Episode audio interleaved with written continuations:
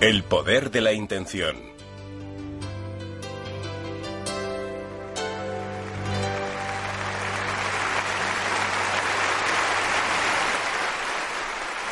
Gracias. Gracias. Gracias. Gracias, gracias, gracias. Vaya, qué sitio tan bonito. Es un placer estar aquí en el Teatro Majestic de Boston. Este programa especial que quiero presentar al mundo se titula El poder de la intención. La palabra intención, normalmente cuando la usamos, tiene la connotación de que nadie se interpondrá en nuestro camino. Tengo la intención de que algo ocurra. Haré que salga bien contra viento y marea. Da igual la oposición que encuentre. Tengo la intención de hacerlo. Es como cuando un pitbull se aferra a una rueda. ¿Lo han visto alguna vez? No la suelta por nada. Adoptaré la actitud del pitbull para conseguir lo que quiero. Eso es la intención. Quisiera plantearles algo que quizá cambie su manera de ver las cosas por completo por lo que se refiere al concepto de intención. No se trata de considerar que la intención es algo que vas a hacer, porque esto parece indicar que detrás está el ego, el poder del ego, la parte de mí que dice voy a hacer que ocurra. He llegado a una etapa de mi vida, a los 63 años, en la que por fin me doy cuenta de que yo no escribo los libros, que hay una energía que fluye a través de mí, ya sea la fuente, Dios, el espíritu, da igual cómo la llamemos. Es esta energía la que construye todos los puentes, escribe todos los libros, pronuncia todos los discursos. Cuando yo estaba ahí detrás esperando a que me presentaran para salir y empezar este programa, estaba dando vueltas a unas palabras que leí hace años en un curso de milagros y que decían, si supieras quién te acompaña en todo momento por esa senda que has elegido, nunca volverías a tener miedo ni incertidumbre. Si tuvieras la certeza de que hay una fuente, de que hay algo a tu alcance, que es responsable de todos nosotros. Al escribir El poder de la intención me senté a empezar el libro un día concreto que resultó ser el del ataque a Pearl Harbor el 7 de diciembre. Me senté, posé la mano izquierda sobre la mesa y me dejé llevar, dejé que las palabras fluyeran a través de mi corazón hacia la página. No escribo con ordenador, no tengo uno, no puedo permitírmelo. Tengo ocho hijos y todos necesitan uno por alguna razón. Ni tengo artilugios sofisticados, ni siquiera tengo máquina de escribir. Dejo que las palabras acudan a la página a través de mí. Cuando estaba ahí sentado, dejándome llevar, empecé a darme cuenta de que algo más trascendental estaba pasando. Pasaban los días y yo me levantaba temprano por la mañana para escribir. Ah, hacía esto hace muchos años, cuando empecé a dar conferencias. Usaba notas en las que llevaba todo cuidadosamente escrito y llegó un momento en que ya no podía, pues tenía que hablar desde el corazón que es justo lo que estoy haciendo hoy ante ustedes en este programa. Cuando te abandonas, cuando dejas que esta fuerza del universo actúe a través de ti, empiezas a percatarte de que todo lo que se manifiesta en este mundo proviene de una fuente, de un lugar, de una energía, de un campo, como quieran llamarlo, y de que nosotros y nuestros insignificantes egos que nos hacen creer tan importantes, cosas como si lo hago bien o no, si lo acabo a tiempo o lo hace él o ella, todos estos detalles se convierten en algo que acapara gran parte de la energía de nuestra vida. Debemos aprender a abandonarnos, a dejarnos ir y a darnos cuenta de que la intención no es necesariamente algo que hacemos, sino algo con lo que conecto. Quisiera compartir con ustedes en esta introducción un par de observaciones, un par de citas que encontré cuando me preparaba para escribir este libro. La primera cita es de una persona que ha tenido una influencia poderosa e importante en mi vida. Se llama Carlos Castaneda.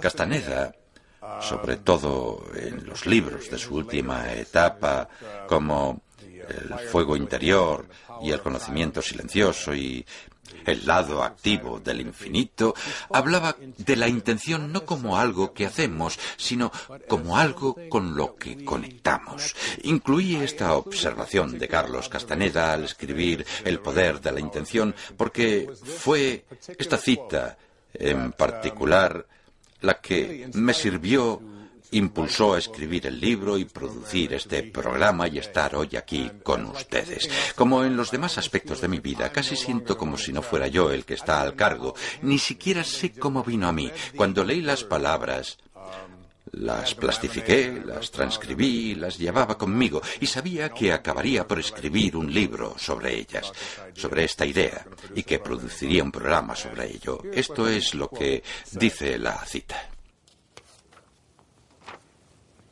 En el universo hay una fuerza inconmensurable, indescriptible, que aquellos que viven de la fuente, de la fuente entre comillas, con esto se refiere a los brujos. Cuando pensamos en brujos nos imaginamos hechiceros, encantamientos, abracadabras y demás. Eso no es lo que significa la palabra brujo. Quiere decir de la fuente, aquellos que viven de la fuente. En el universo hay una fuerza inconmensurable e indescriptible que aquellos que viven de la fuente llaman intención. Y absolutamente todo lo que existe en el cosmos está ligado a la intención por medio de un vínculo.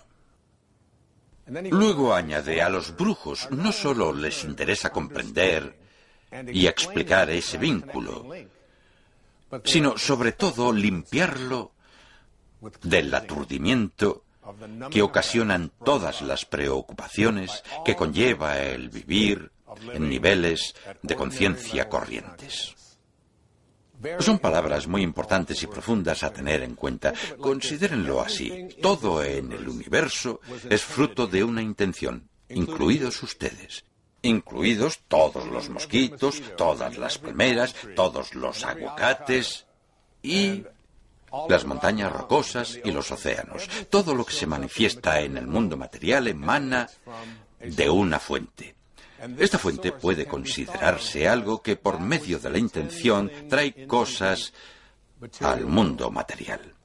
La pregunta hoy no es si ustedes conectarán o no con ella, porque no podrían escuchar este programa ni asimilar mis palabras si no estuvieran conectados con este campo. Este campo hace latir su corazón.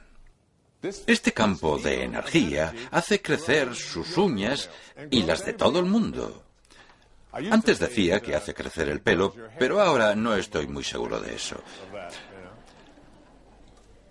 Anima todas las formas de vida. Una observación. La intención en la que quiero que piensen cuando les hablo del poder de la intención no es algo con lo que deban conectar. Ya están conectados con ella. La pregunta es cuán oxidado, corroído y sucio está el vínculo entre ustedes y este campo de intención. Es a los brujos a quienes les concierne limpiar este vínculo para que ustedes estén cada vez más compenetrados, más en armonía con este campo de intención. Cuanto más en armonía estén con este campo de intención, mayor será su capacidad de hacer lo que el campo de intención es capaz de hacer. Serán capaces de obrar milagros, de sanarse a sí mismos, de llevar a su vida la abundancia que le falta, de encontrar a las personas adecuadas justo en el momento adecuado, porque la fuente universal de la que proceden todas las cosas y personas funciona así. Lo que haremos hoy en este programa es buscar la forma de restaurar ese vínculo con la intención para estar no solo conectados con ella, sino preparados para mantener ese vínculo limpio, libre de oxidación. Me topé con otra cita. Muchos consideran a Castaneda un metafísico, por así decirlo, un antropólogo que se adentró en el mundo del chamanismo y la conciencia superior a través de lo que llamamos literatura espiritual. Hay otro hombre cuyas observaciones me llamaron la atención y quiero compartir con ustedes. Se llama Max Planck. Quizás se pregunten quién es Max Planck. A Max Planck le concedieron el Premio Nobel de Física hace muchos años en Estocolmo por sus investigaciones sobre el átomo. Junto con Einstein, Está considerado una de las mentes científicas más brillantes del planeta. Estas personas trabajan con datos contrastados. No quieren saber nada de brujos, ni de conectar con la intención, ni de cosas por el estilo. Exigen datos que puedan medir, que puedan ver. Son personas que funcionan con el cerebro izquierdo. No critico este rasgo en absoluto. Es algo que nos permite realizar investigaciones y avances científicos importantes. El estudio del átomo es algo útil no solo para fabricar la bomba atómica, sino también para procurarnos toda la energía que necesitamos en el mundo. Si se usa adecuadamente, vayamos a las palabras de Max Planck. Cuando aceptó el premio Nobel, esto fue lo que dijo. Como un hombre que ha dedicado toda su vida a la ciencia más lúcida, para el estudio de la materia, puedo decirles, como resultado de mis investigaciones sobre el átomo, lo siguiente. No existe la materia como tal. Toda la materia se origina y se mantiene en virtud de la fuerza que produce las vibraciones de las partículas del átomo y mantiene unidas las partes de este minúsculo sistema solar. Debemos suponer, escuchen a uno de los científicos más importantes del mundo, debemos suponer que tras esta fuerza existe una mente consciente e inteligente, una mente que es el origen de toda la materia. Esto es una afirmación muy contundente. Algo que me intriga mucho es una idea que oí hace muchos años, ni siquiera recuerdo la fuente original, pero que plantea lo siguiente, cuando cambias tu forma de mirar las cosas, las cosas que miras cambian. Una vez Albert Einstein comentó que la decisión más fundamental y más importante que debes tomar en la vida es la siguiente. ¿Vivo en un universo amistoso u hostil? ¿En cuál de los dos? ¿En un universo lleno de hostilidad, de ira, en el que las personas se odian e intentan matarse entre sí? ¿Es eso lo que ves? Porque cuando ves el mundo así, eso es justo lo que crearás para ti en tu vida. Es una idea de una gran mente científica. Lo interesante es que no se trata de un ingenioso juego de palabras. Cuando cambias tu forma de mirar las cosas, las cosas que miras cambian, sino de una afirmación científica como de mostraré enseguida. Imagínense la siguiente escena. Estoy en mi casa. Tengo las llaves del coche en la mano. Se va la luz. Un apagón. Estoy totalmente a oscuras. Avanzo dando traspiés por la sala de estar y se me caen las llaves. Miro alrededor y me doy cuenta de que nunca las encontraré en la oscuridad. Pero al echar un vistazo hacia afuera, veo que las farolas están encendidas, así que en la mente se me enciende una bombilla. Mm. No voy a quedarme aquí buscando mis llaves a tientas, habiendo luz fuera. Saldré, me pondré bajo la farola y buscaré mis llaves. ¿De qué se ríen? Esto tiene mucho sentido. Estoy ahí fuera buscando las llaves a tientas, venga a buscar, cuando llega el vecino y pregunta, ¿qué pasa? Pues estoy buscando mis llaves, ¿te ayudaré a buscar? Y entonces los dos nos ponemos a buscar mis llaves. Al final me dice, perdona, ¿dónde se te han caído las llaves? Pues se me han caído en casa. Y él replica, ¿Me estás diciendo que se te han caído las llaves en la casa y las estás buscando en la calle? Eso no tiene sentido. Yo digo, no tiene sentido buscar en la oscuridad cuando hay luz aquí fuera. Se ríen de lo absurdo que es esto, pero ¿no es exactamente lo que hacemos cuando tenemos un problema, una dificultad que está dentro y buscamos la solución fuera, en algún lugar situado fuera de nosotros? Es como ir al médico, eh, contarle todos tus síntomas y que el médico diga, vaya, tiene usted muchos síntomas, y empiece a escribir recetas.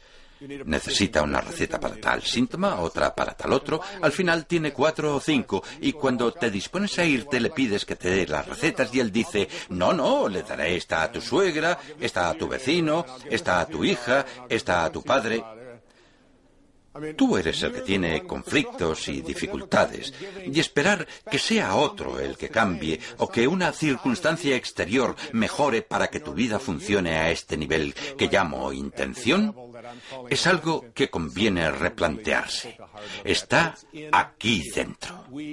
Debemos comprender que la pregunta no es si estoy conectado con este campo, la pregunta es, ¿estoy preparado para mantener ese vínculo totalmente libre de corrosión? Hace mucho tiempo solía preguntarme, pues estudié y enseñé filosofía durante muchos años, ¿quién soy? ¿Quién soy? Ahora tengo una respuesta bastante satisfactoria. Creo que lo que soy es una pieza de la fuente divina disfrazada de autor, de padre, de escritor, de alguien que da conferencias como esta y demás. Todo es un disfraz. Cuando alguien le preguntó a la Madre Teresa qué es lo que hace día tras día en las calles de Calcuta, ella dio una respuesta maravillosa y profunda. Dijo, día tras día veo a Jesucristo en todos sus angustiosos disfraces. Veo desplegarse a la fuente, a Dios, al Espíritu en todo lo que encuentro. Lo veo en mí también. Y lo veo y lo sé. No es la pregunta que más me inquieta. La que más me intriga es ¿de dónde vengo? ¿De dónde vengo? ¿Se lo han preguntado alguna vez? Yo reflexionaba mucho sobre ello. Viví con una serie de padres adoptivos cuando era niño hasta los nueve años. Me tumbaba cuando vivía en Mount Clemens, Michigan. Me tumbaba en la hierba y miraba al cielo. Veía la infinidad, las estrellas. Estaba en un manzanar, tumbado boca arriba, miraba al cielo y pensaba, ¿de dónde sale todo esto? ¿De dónde sale? No hablo de reencarnación. Siempre me ha gustado lo que respondió Eleanor Roosevelt cuando le preguntaron si creía en la reencarnación. Dijo, no creo que resultara más raro que me presentara en otra vida de lo que resulta que me haya presentado en esta. Tiene bastante sentido para mí. Es difícil llegar a una conclusión sobre todo el tema, pero ¿de dónde procedo? ¿De dónde vengo? Nos planteamos esta desconcertante pregunta ¿de dónde venimos? Y a muchos cuando eh, pensamos en esta pregunta se nos ocurre una respuesta. Y la respuesta es, por muy duro que sea para nosotros imaginarlo, nuestros padres lo hicieron. Es muy duro. Pero en un momento de éxtasis, una gota de protoplasma humano, de forma misteriosa, chocó con otra y la vida surgió en ese punto microscópico. Bien, recuerdo que hace años tuvimos cuatro hijos en siete años. Mi hija, mi hija adolescente Stephanie, en esa época se encargaba de ayudar con muchas de las tareas de casa cuando los bebés no dejaban de aparecer. Descubrimos que íbamos a tener otro hijo. De nuevo sucedió algo misterioso y encargamos otro niño. Mi esposa y yo tiramos una moneda para decidir quién se lo diría a Stephanie. Perdí yo. Así que la arrinconé un día que estaba de muy buen humor y le dije, cariño, no te lo vas a creer, pero vamos a tener otro hijo. Oh, eso es genial. Y se puso así. Una pose instantánea, con un pie así, el otro así, y dijo, es estupendo. Yo respondí, la verdad es que lo es, y añadí, quizá deberías alegrarte de que nosotros no tuviéramos la actitud que tú tienes ahora cuando te encargamos a ti. Y dijo, sí, pero ¿cómo crees que me siento? Le pedí que me lo explicara y dijo, no, papá, ¿cómo crees que me siento al ser la única chica en secundaria con padres a los que les gusta hacerlo?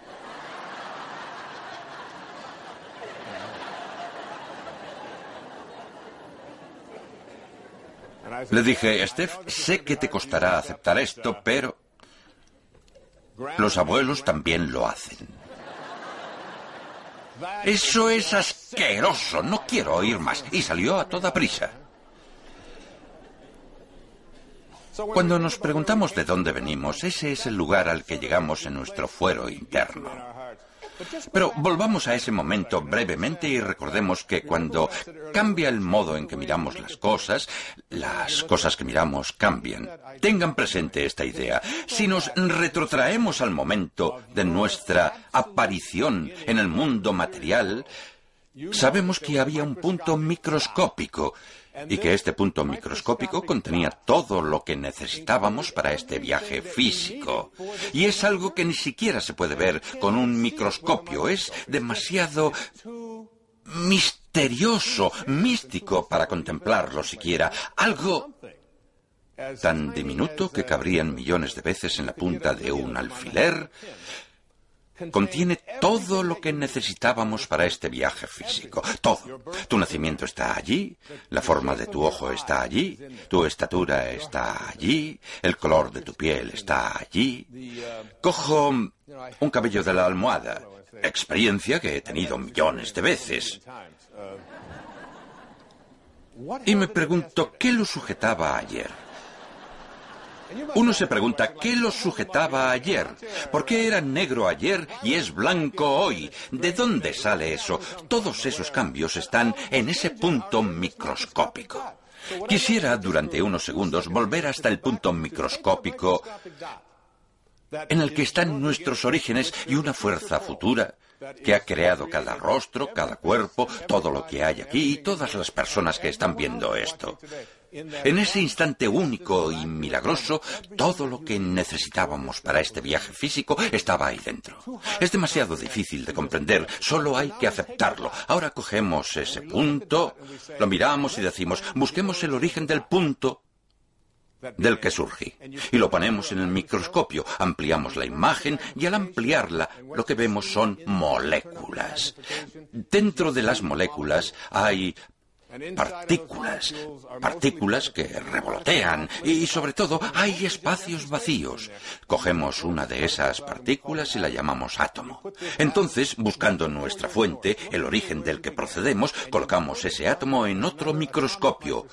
Ampliamos la imagen aún más y ¿qué descubrimos al ampliarla? Descubrimos que lo que hay son más espacios vacíos y más partículas con otros nombres protón, electrón, neutrón, cartón, como quieran llamarlos. Los aprendimos de memoria en la secundaria, ¿no? Cogemos uno de estos electrones, seguimos buscando nuestra fuente, preguntándonos de dónde venimos, ampliamos la imagen en el microscopio electrónico y ¿qué vemos? Más espacios y más partículas revoloteando. Es una danza, una enorme danza. Cogemos esas partículas, ampliamos la imagen y encontramos nuevas partículas con nuevos nombres, los quarks. Hablamos de física cuántica, el estudio del comportamiento de la materia en sus niveles más minúsculos y buscamos nuestra fuente. Finalmente cogemos uno de los quarks. Los quarks son realmente extraños. Mi amigo Deepak Chopra suele decirme, Wayne, la física cuántica no solo es más extraña de lo que piensas, es más extraña de lo que puedes pensar. Porque si coges esa diminuta partícula subatómica y la observas, Resulta que la naturaleza de tu observación altera lo observado. Si lo miras de cierto modo, se convierte en una cosa. Si apartas la vista, se convierte en otra cosa. Es un hecho científico que cuando cambias el modo en que miras las cosas, las cosas que miras cambian. Ahora cogemos esa pequeñísima partícula subatómica y la ponemos en un acelerador de partículas. Aumentamos su velocidad y la hacemos chocar a 400.000 kilómetros por hora. Los hacemos chocar, abrimos el acelerador de partículas buscando nuestra fuente y ¿qué encontramos dentro? Nada. Nada en absoluto. Que el punto del que procedemos se originó en un campo de energía que no tiene límites, ni principios, ni finales. Es infinito, un potencial infinito. La pregunta que quiero hacerles es si pueden asimilar que nuestro origen no está en esa partícula, pues las partículas por sí solas no generan más partículas. San Pablo lo planteó así en el Nuevo Testamento. Lo que se ve fue hecho de lo que no se veía. Hablaban de forma un poco rara en ese entonces. Lo que significa es que todo lo que vemos en el mundo material no se origina en el mundo material. Es el espíritu el que da vida. La carne es irrelevante. Si la conformación del ojo puede estar en un campo de energía que no tiene límites, ni forma, ni materialidad, ¿por qué no la conformación de la vida? Y todo lo que estamos destinados a ser, ¿por qué no puede eso formar parte también del campo de energía? Procedemos de un campo que yo llamo intención. Y esta hermosa esfera que está a mi izquierda, a su derecha, es algo que llamaré durante el resto de este programa la fuente en la que todo se origina. Todas las partículas que aparecen en este planeta, tal como decían Max Planck, Carlos Castaneda y todos los metafísicos, tal como dicen todas las grandes enseñanzas espirituales, tienen su fuente en el espíritu, en algo que no es físico. Si tuviéramos unos prismáticos mágicos con los que contemplar ese campo, lo que voy a describir en este programa es el aspecto que ese campo tendría les propongo lo siguiente, que si desean entender la intención, el poder de la intención, aparquen su ego, la parte de ustedes que cree que viven separados de esta fuente, porque es de allí de donde proceden todos nuestros problemas, nuestros conflictos, incluso nuestras enfermedades. Esta es una fuente de bienestar. Todo lo que emana de esta fuente emana de un campo de bienestar. Tiene una imagen, una voz. Una de sus voces características la saqué de una de las grandes tradiciones espirituales del universo, el Bhagavad Gita, el libro sagrado hindú, el canto del Señor. Pero pueden fijarse en cualquier tradición espiritual, ya sea el cristianismo, el judaísmo, el zoroastrismo o lo que sea, y en esencia todas dicen lo mismo, que si esta fuente llamémosla Dios, alma o espíritu pudiera hablar, sonaría así. Más adelante les hablaré de su aspecto físico.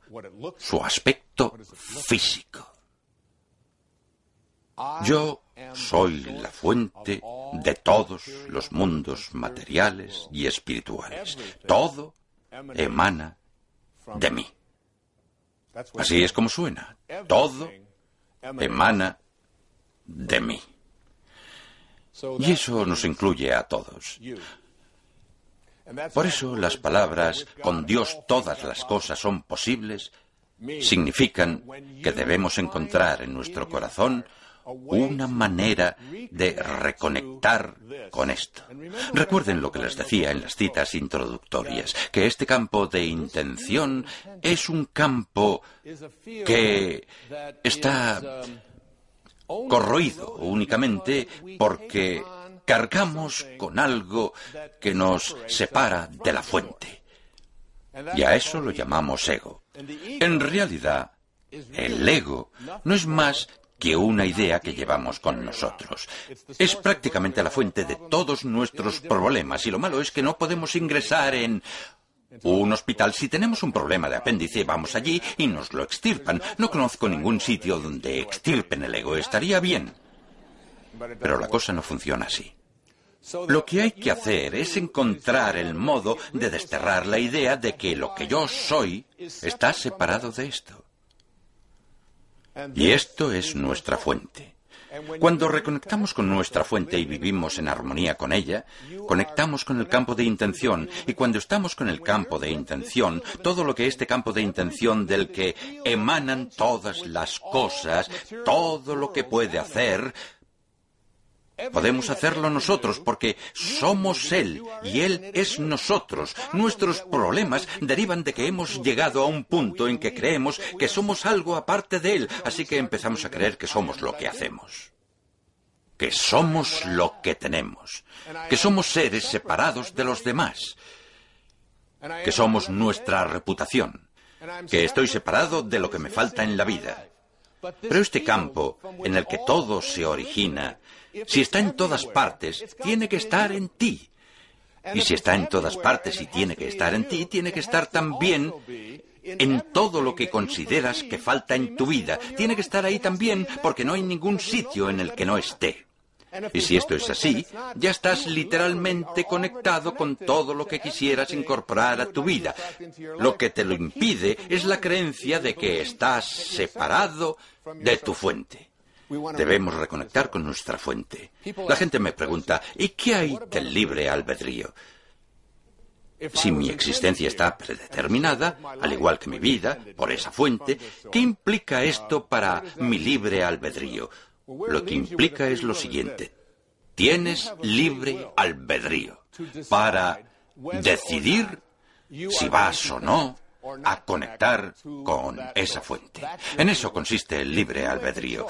Si tomas la decisión consciente de permanecer desconectado de ella, y crees que eres eh, todas aquellas cosas que he dicho sobre el ego, este campo de intención no sabe nada del malestar. Constituye una fuente de bienestar. No sabe nada del miedo, la angustia, la preocupación. Existe en un estado constante de creatividad. Hay una cita que dice, realizarse, es decir, reconectar con la fuente, realizarse significa conectar con conscientemente con la fuente de nuestro ser. Reconectar con el origen. En el programa describiré detalladamente el aspecto que creo que tienen las caras de la intención. Una vez hecha esta conexión, no hay absolutamente nada que pueda salir mal. La frase es de Swami Paramananda.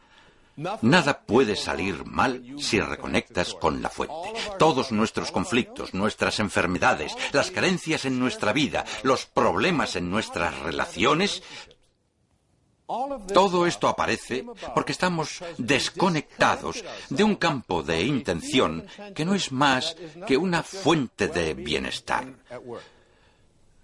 Solo quiere que vivamos en un estado de felicidad.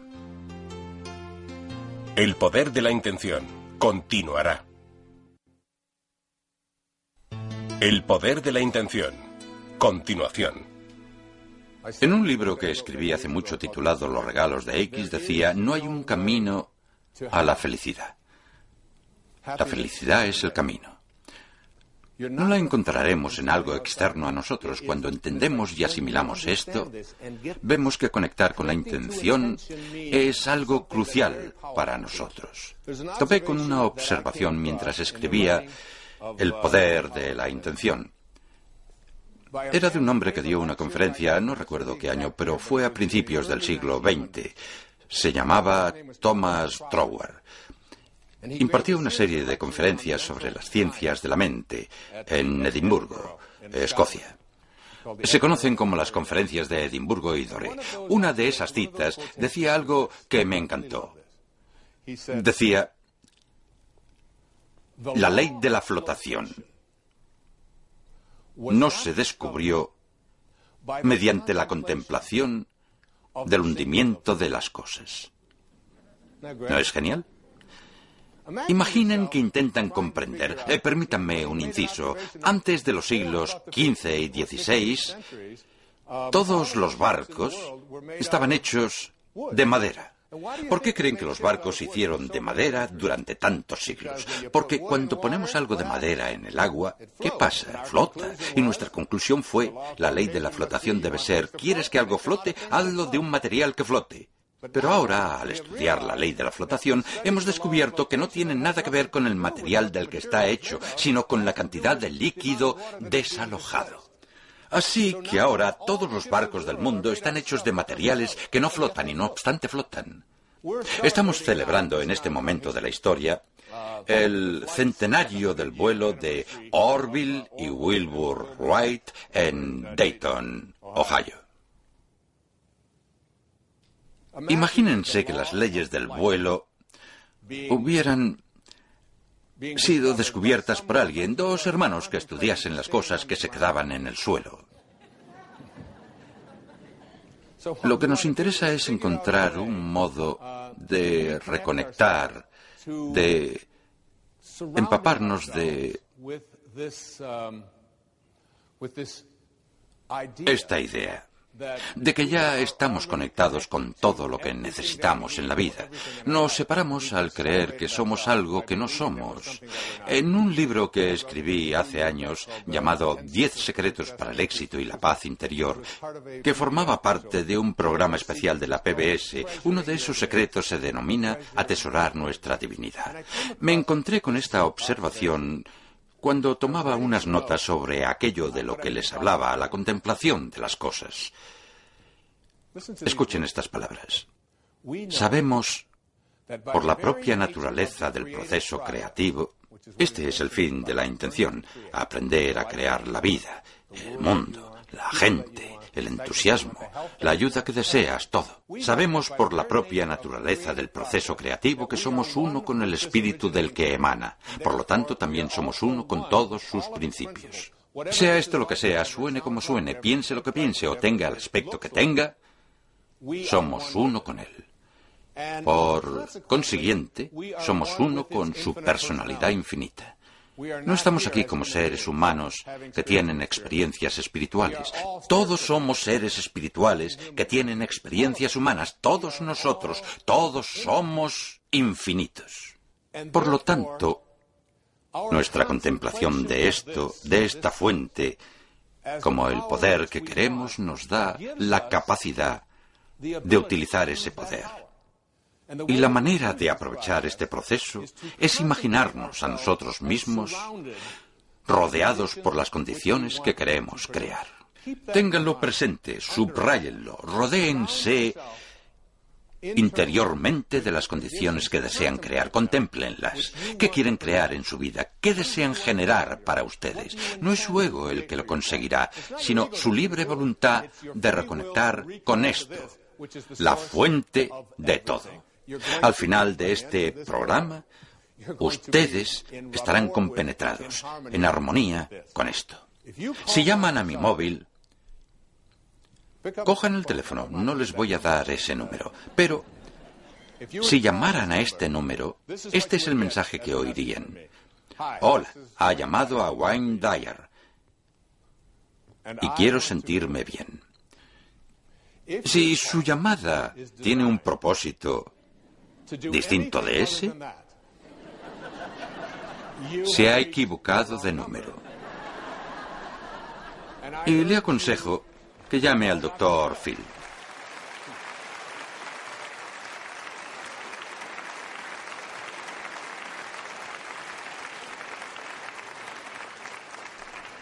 Pero sentirse bien es quizás una de las cosas más importantes de las que puedo hablarles en relación con la limpieza del vínculo. Si abren la Torá, ese antiguo texto espiritual, el Antiguo Testamento, y leen la frase del principio, Génesis 1.1, ¿qué es lo que dice?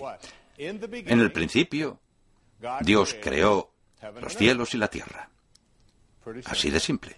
Dios es infinito y de esta fuente emanó todo el mundo material. Luego, 31 versículos más adelante, dice, y todo lo que Dios había hecho era bueno. Así que Dios y bueno son sinónimos. En inglés solo los distingue una O.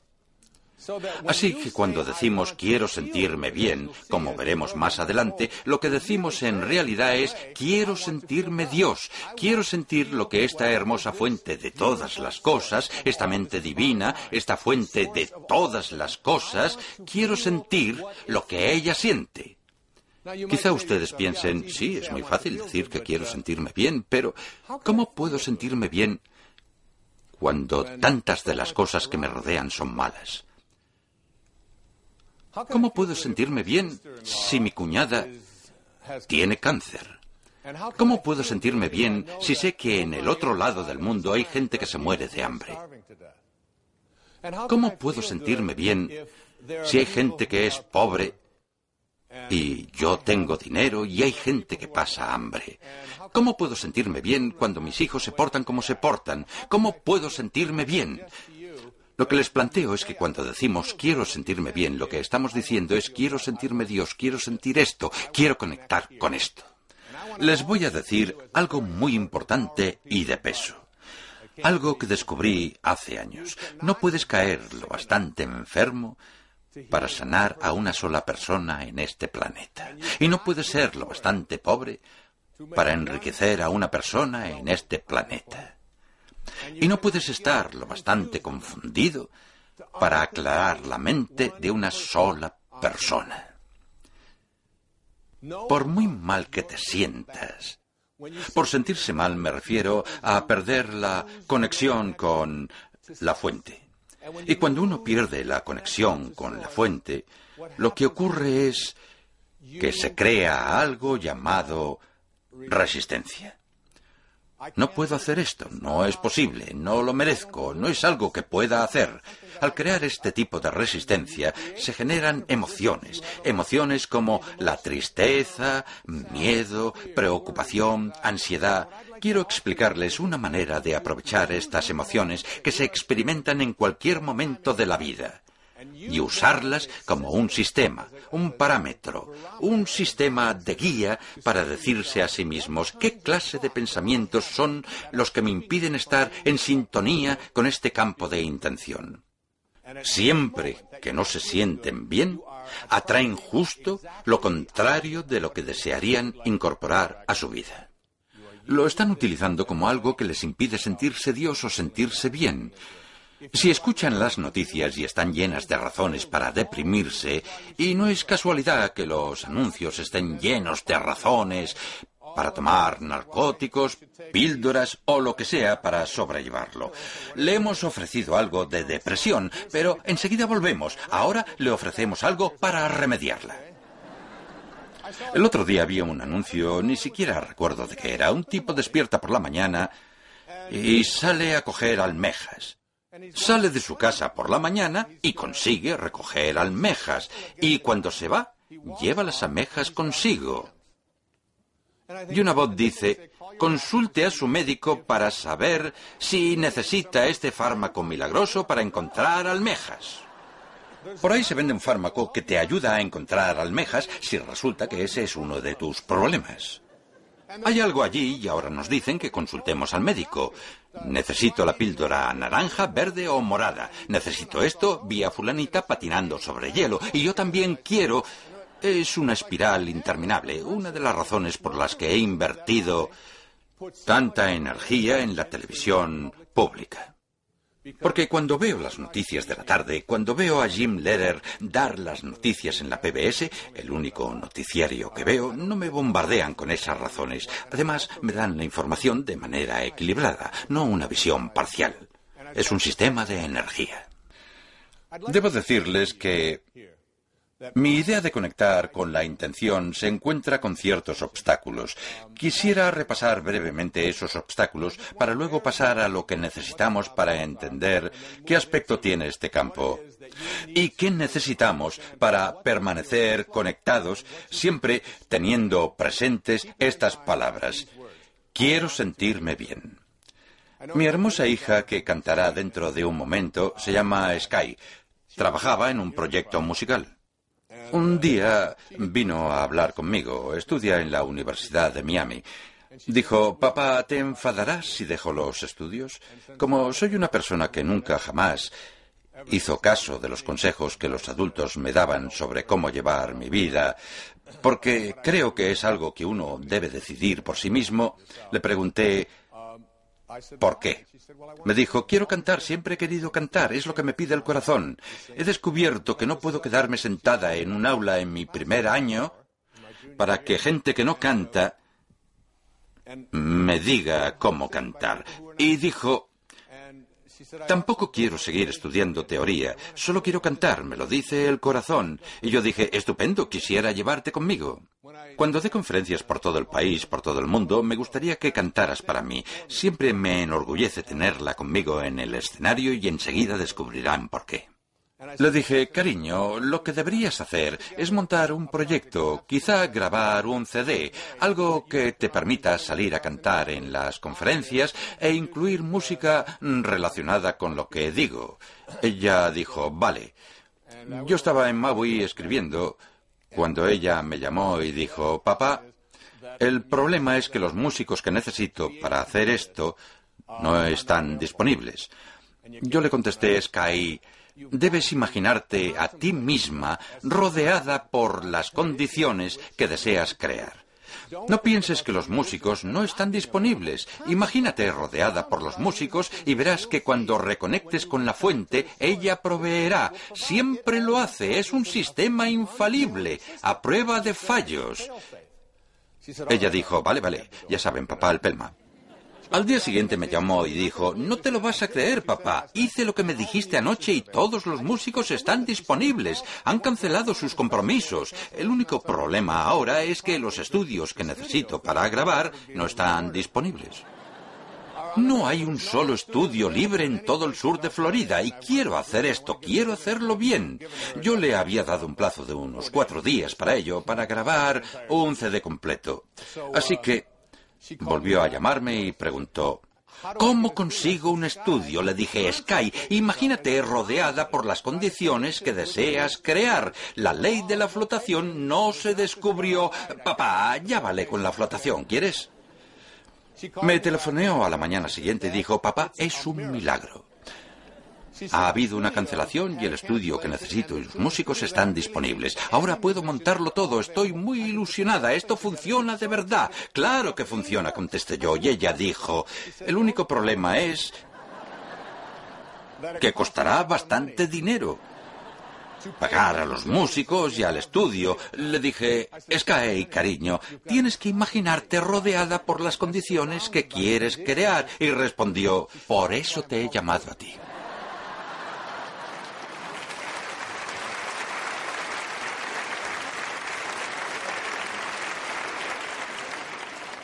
Entonces le dije, pero cariño, quiero sentirme bien.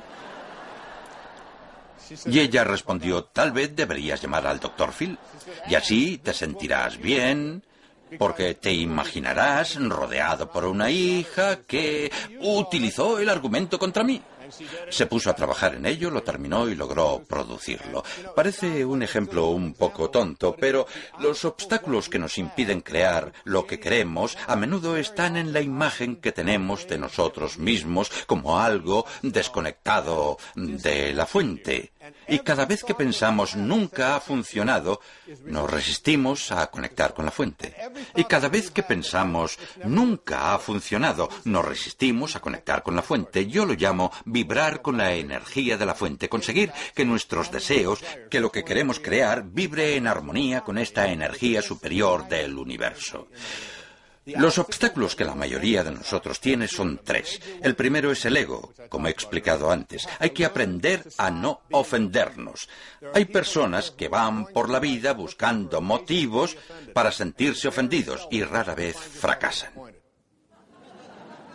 Eh, si no les gusta cómo viste a alguien, es un motivo para ofenderse, o si no les gusta cómo habla. Algo que suelo hacer es correr por los pasillos cuando estoy de gira. Me gusta correr cada día, pero si hace mucho frío o mucho calor, no me gusta estar a la intemperie.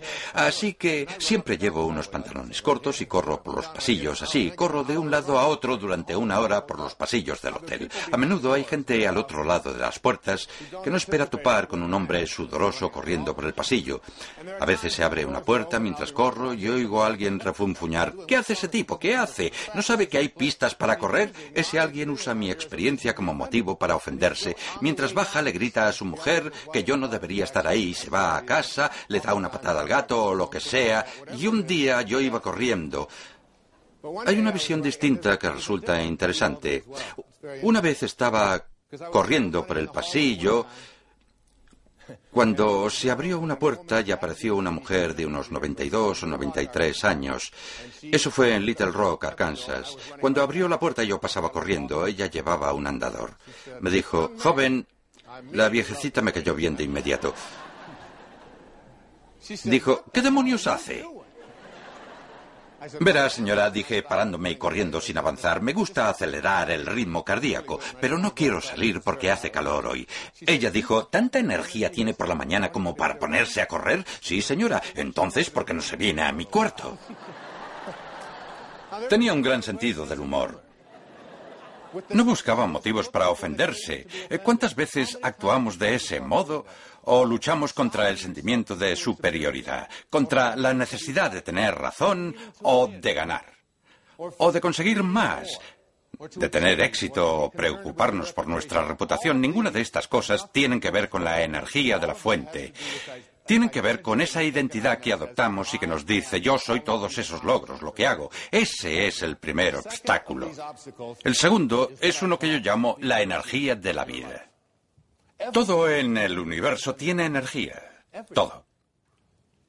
Por eso recomiendo un libro con un título tan contundente como El poder contra la fuerza de David Hawkins, un médico de Sedona, Arizona. Él habla de los pensamientos que tenemos y de cómo podemos aprovechar la kinesiología utilizar pruebas musculares para determinar si algo nos hace bien o no, si es potente o no. El doctor Hawkins ha clasificado los distintos tipos de pensamientos. Incluso sugiere que la música que escuchamos Contiene energía, que las fotografías que tenemos colgadas, las oraciones, los programas de televisión que vemos, contienen una energía muy baja.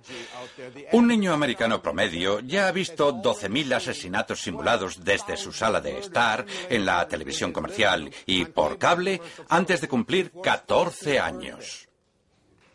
Imagínense, imagínense. 12.000 asesinatos simulados. No es lo que se ve por la televisión pública. Por eso estoy aquí, haciendo esto para la televisión pública, porque no permite que se irradie esa clase de energía. Estaba con mi hijo en Maui, pasando ahí el verano, y de pronto oí una música demencial que retumbaba por toda la casa. Era una especie de rap que hablaba de matar gente, lleno de palabrotas, y yo dije, ¿qué es esto? ¿Qué estás escuchando? Me contestó, es guay, papá, es rap. Tiene 16 años, ¿saben? Le dije, ve a buscar el CD. Tenía en mente algo que leí en El Poder contra la Fuerza. Dijo, ¿de qué hablas? Ve a buscar el CD. Es un chico de 16 años, alto y fornido, de metro ochenta, musculoso, rebosante de testosterona. Me llevó el CD y me preguntó qué quería hacer con él. Le dije, ponlo sobre la mesa y coge ese plátano. Había un racimo por ahí. Le dije, coge ese plátano orgánico y colócatelo contra el corazón y extiende el brazo. Lo que quiero que hagas es que mantengas el brazo en alto con todas tus fuerzas, con ese plátano junto al corazón. Eso hizo. Y le puse dos dedos encima y no pude moverle el brazo. Entonces le dije, coge ese CD. Colócatelo junto al corazón. Cogió el CD, con la energía que contenía. Aunque les cueste imaginarlo, pueden intentarlo con sus hijos. Lo sujetó contra su cuerpo y no pudo evitar que yo le bajara el brazo con mis dos dedos. Esa energía lo debilitó. La energía de los alimentos que tomamos, los programas que vemos, la gente con la que nos relacionamos. Muchos de ustedes sabrán que soy un camello. Son animales que cada día amanecen arrodillados, cada noche se duermen arrodillados y pueden pasarse 24 horas sin beber.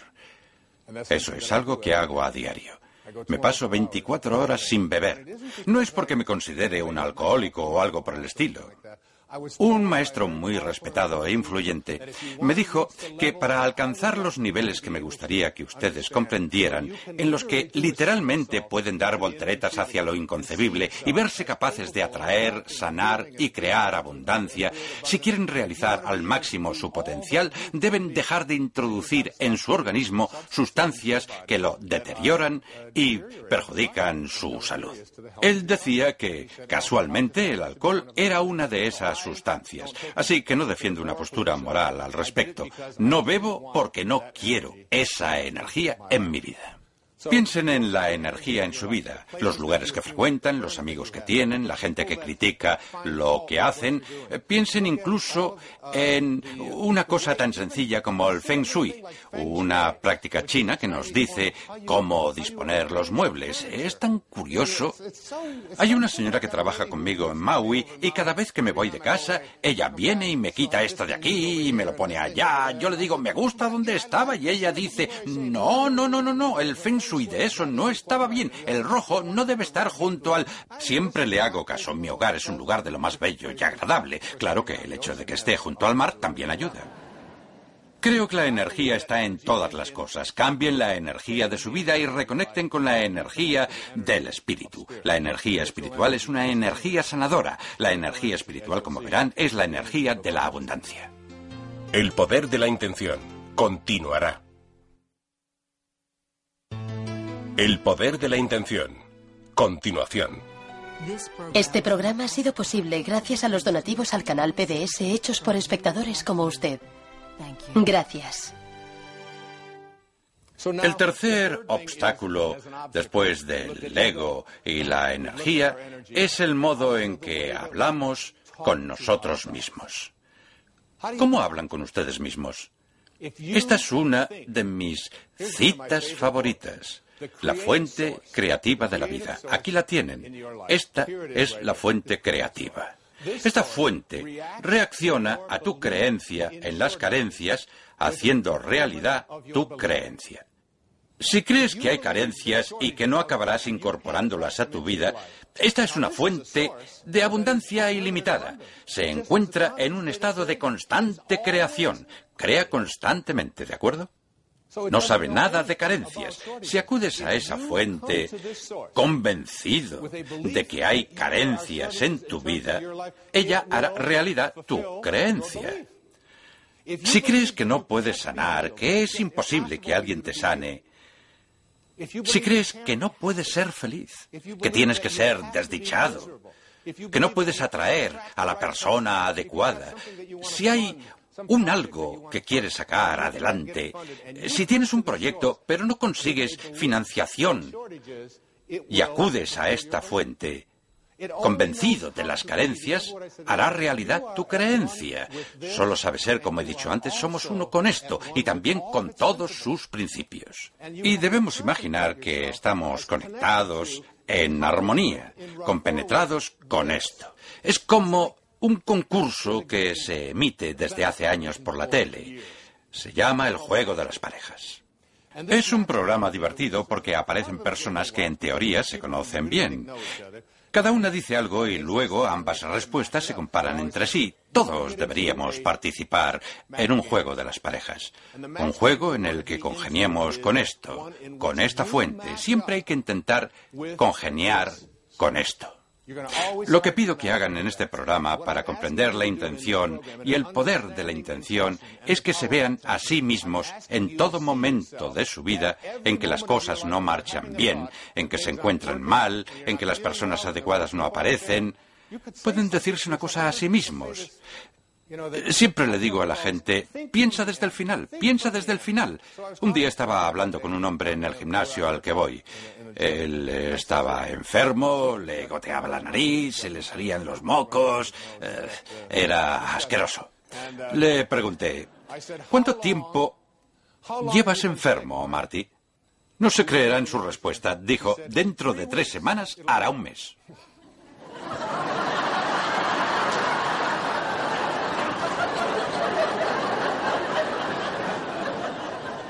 Pero ¿qué mentalidad es esa?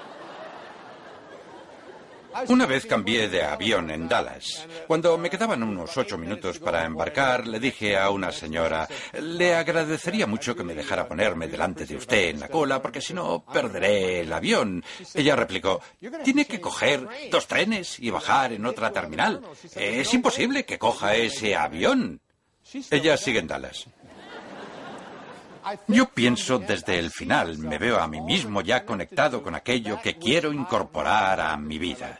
Y si por algún motivo no sale bien, no culpo a nadie, no me enfado, simplemente me digo, ha pasado lo que tenía que pasar y me reconcilio con ello. Elijo la tranquilidad, la paz, porque esto es la paz. Hay que evitar la resistencia. ¿Qué formas de hablar con nosotros mismos hay? Si piensas en lo que te falta en la vida, y les hablas de ello a otras personas y te explayas mucho sobre lo que te falta en la vida. Me falta la persona adecuada, mi alma gemela no ha aparecido, me falta dinero. Si hablas de todo lo que te falta en la vida, esta es tu conexión con la fuente. Recuerden que siempre estamos conectados.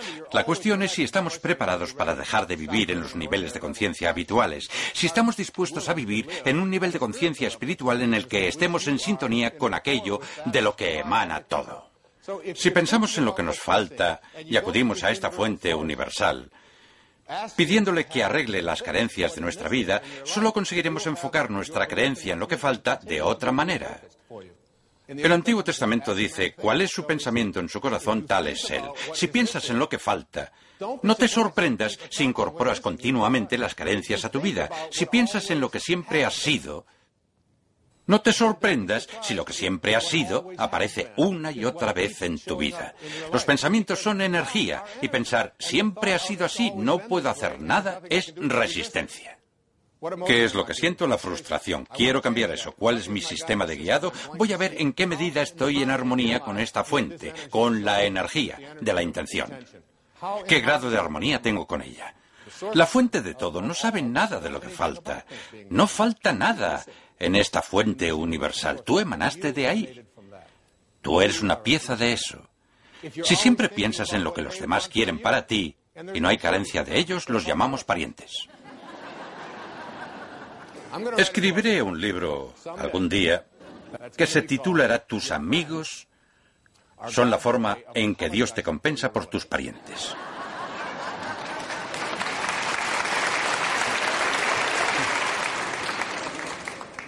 ¿Por qué? Porque, por cierto, les conté lo mismo a sus parientes y ellos aplaudieron aún más fuerte. Porque un amigo es alguien delante de quien podemos pensar en voz alta. Un amigo no es alguien que te plantea exigencias y que te dice lo que deberías hacer o dejar de hacer. A menudo cuando creemos tener afinidad con alguien hablamos con ellos y luego lo que ocurre es que empezamos a hablar con otras personas de lo que ellos quieren para nosotros. Despreciamos lo que quieren para nosotros, nos enfadamos con ellos y luego nos sorprende que lo que ellos quieren para nosotros nos acose constantemente. Sobre las personas autorrealizadas, Abraham Maslow dijo, la diferencia entre las personas autorrealizadas, las que funcionan al nivel más alto y el resto del mundo, es que las personas autorrealizadas tienen que ser lo que pueden ser. Las personas autorrealizadas tienen que ser lo que pueden ser. ¿Qué podemos ser? ¿Qué podemos ser? Quiero proponerles que cojamos un par de prismáticos mágicos. Cogeré esos prismáticos e imaginaré que miro a través de ellos hacia la fuente de la que provengo. Al principio he planteado una pregunta. ¿De dónde vengo? La respuesta es, procedo de un campo de energía. Una partícula se formó en ese campo y se convirtió en todo lo que necesito para este viaje físico. Mi nacimiento y mi muerte estaban allí. Mi estatura, el color de la piel, la caída del cabello, todo lo que ocurre en este cuerpo físico se determina desde allí, pero ya estaba determinado antes de que esa fuente alcanzara el mundo de lo material. Cuando cambio de perspectiva y comprendo que lo que busco es averiguar ¿Qué aspecto tiene? ¿Cuál es su imagen? En mi libro El poder de la intención llamo a esto las caras de la intención. Las siete caras de la intención. En los momentos de la vida en que no estamos en armonía con estas siete caras, nos oponemos a la cualidad milagrosa y mística del misterio que somos, que no solo determinó la forma de nuestros ojos antes de que fuera una partícula, sino también la forma de nuestra vida. Procedemos de un campo de energía que no tiene límites. La primera de estas caras es la de la creatividad o la creación. Planteo la idea de que hay una intención y la intención es uno de los capítulos. Mi intención es vivir mi vida con un objetivo. Aquí tenemos la fuente. Es hermosa. Yo procedo de aquí. Y esta fuente crea constantemente. Nosotros, como seres que emanan de ahí, pero han adoptado un ego, tenemos lo que yo llamo poder de llamada o de atracción. Podemos tirar de esta fuente y ser uno con ella, o bien oponerle resistencia. ¿Cuánto poder de llamada tenemos? ¿Cuánto de esta fuente somos capaces de atraer? Cuando seguimos un propósito, creamos en esta vida. Uno de los grandes maestros que he tenido era un hombre llamado Patanjali. Él tenía una observación sobre el hecho de estar en el espíritu. Las palabras en espíritu dan lugar a la palabra inspirado.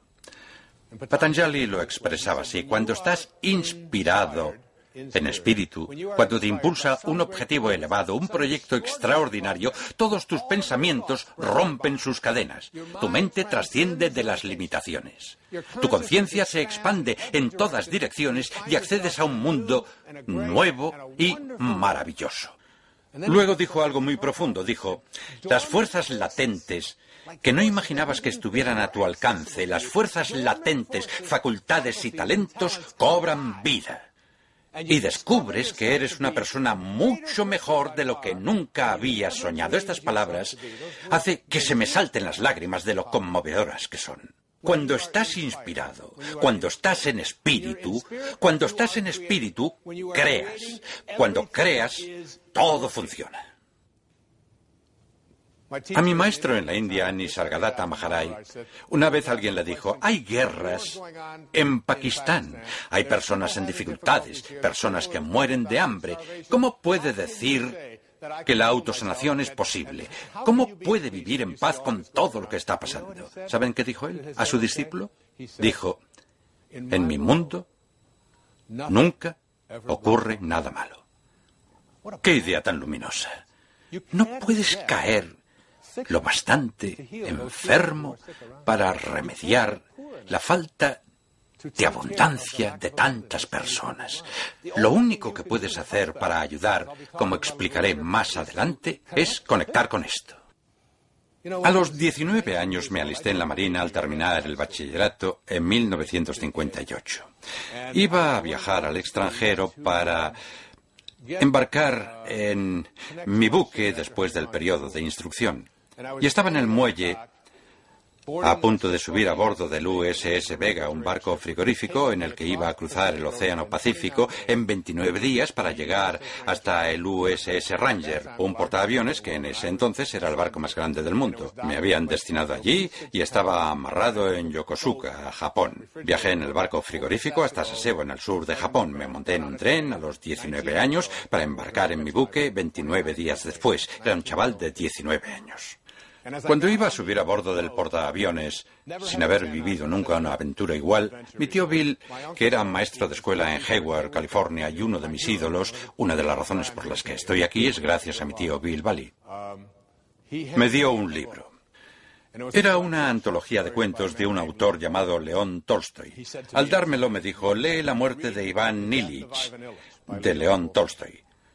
La muerte de Iván Illich es la historia de un hombre Haré un resumen breve, que era un juez en Moscú. Cada día iba y venía del trabajo y detestaba su cargo, detestaba su vida y detestaba a su esposa. Detestaba todo lo que hacía y sin embargo lo seguía haciendo. Llegó al final de su vida. Yacía en su lecho de muerte, alzó la vista a su mujer que lo había tomado de las manos y la miró a los ojos. Tenía 19 años cuando leí esto y todavía se me pone la carne de gallina. Le dijo antes de morir, ¿y si toda mi vida ha sido un error? Saqué un blog de notas y escribí el primero de mis 10 secretos para el éxito y la paz interior.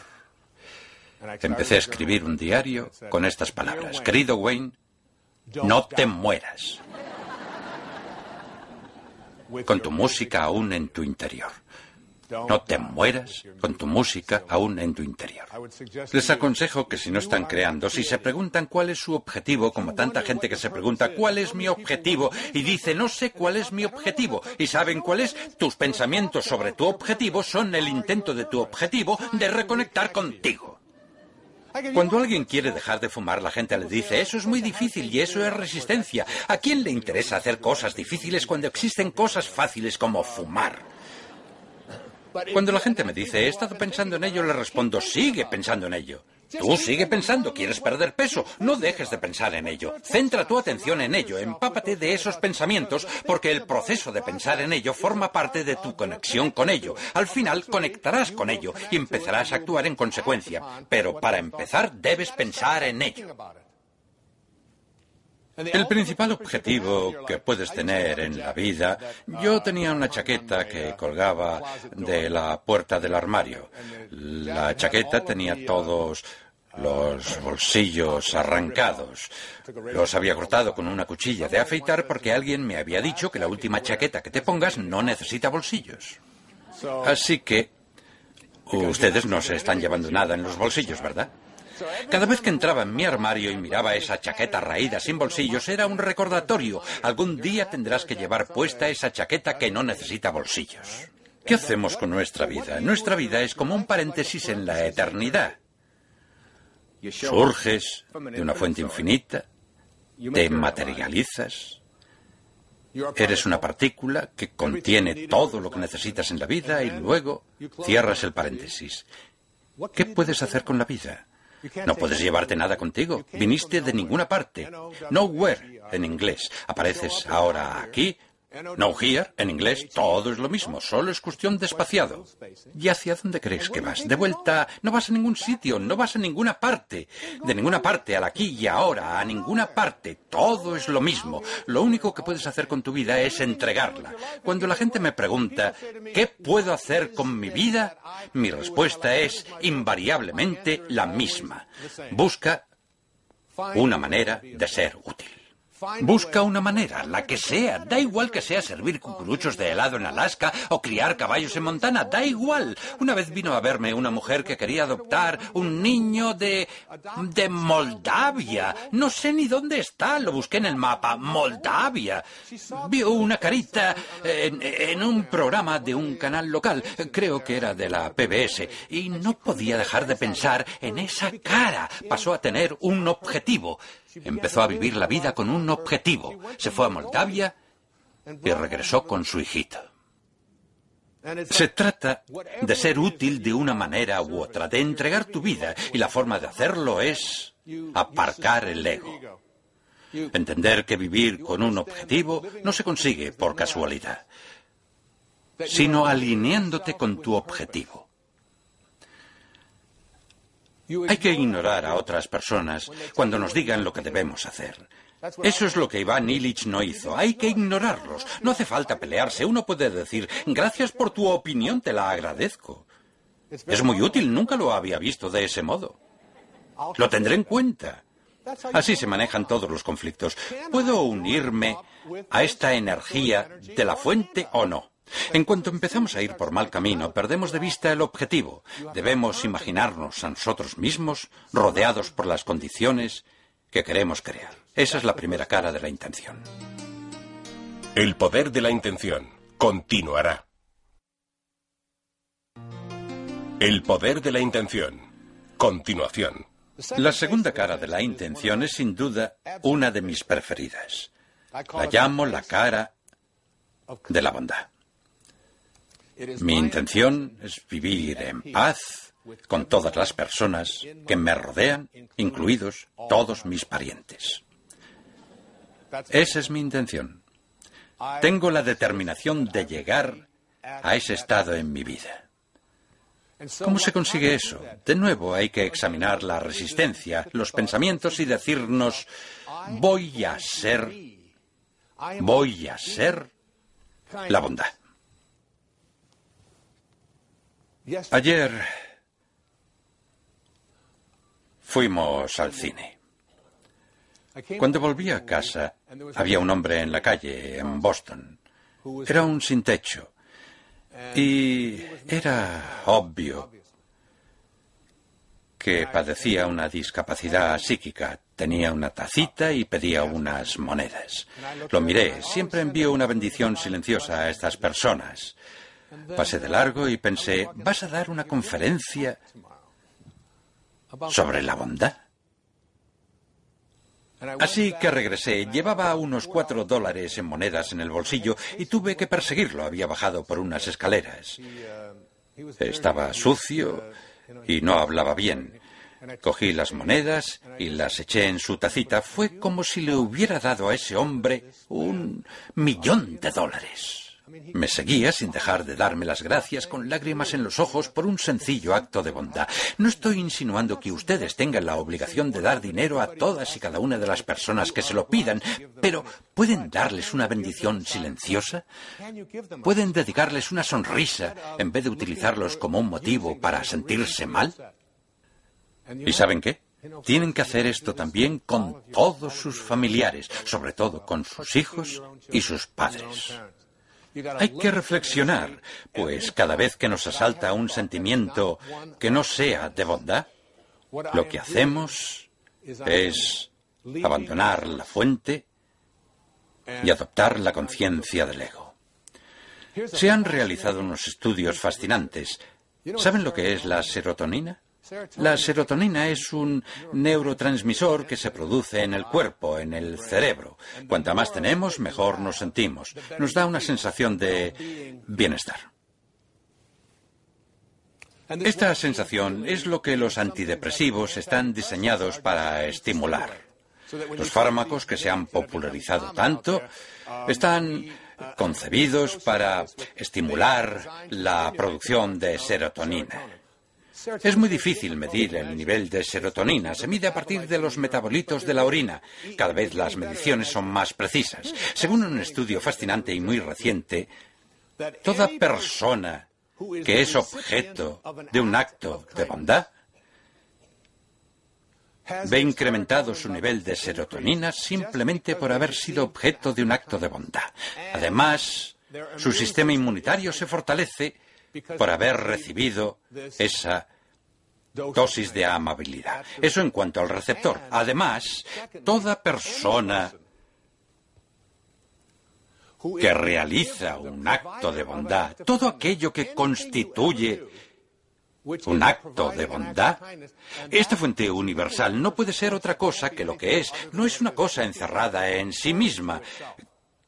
Crea constantemente y ustedes crea incesantemente y trata su creación con bondad. Esta fuente puede crear mundos, crear planetas y sistemas y cuando miramos por el microscopio o por el telescopio es imposible decidir cuál de los dos ofrece una visión más grandiosa. Es imposible porque ambas nos llevan hacia el infinito y esta es la fuente que crea mundos y los crea a ustedes. ¿Por qué pudiendo crear cualquier cosa iba a crear algo que no la trate con bondad? ¿Algo como aguacates? No, gracias, no quiero aguacates. ¿Por qué iba a hacer algo así? No tiene por qué, puede crear cualquier cosa, esta fuente de la que todo emana.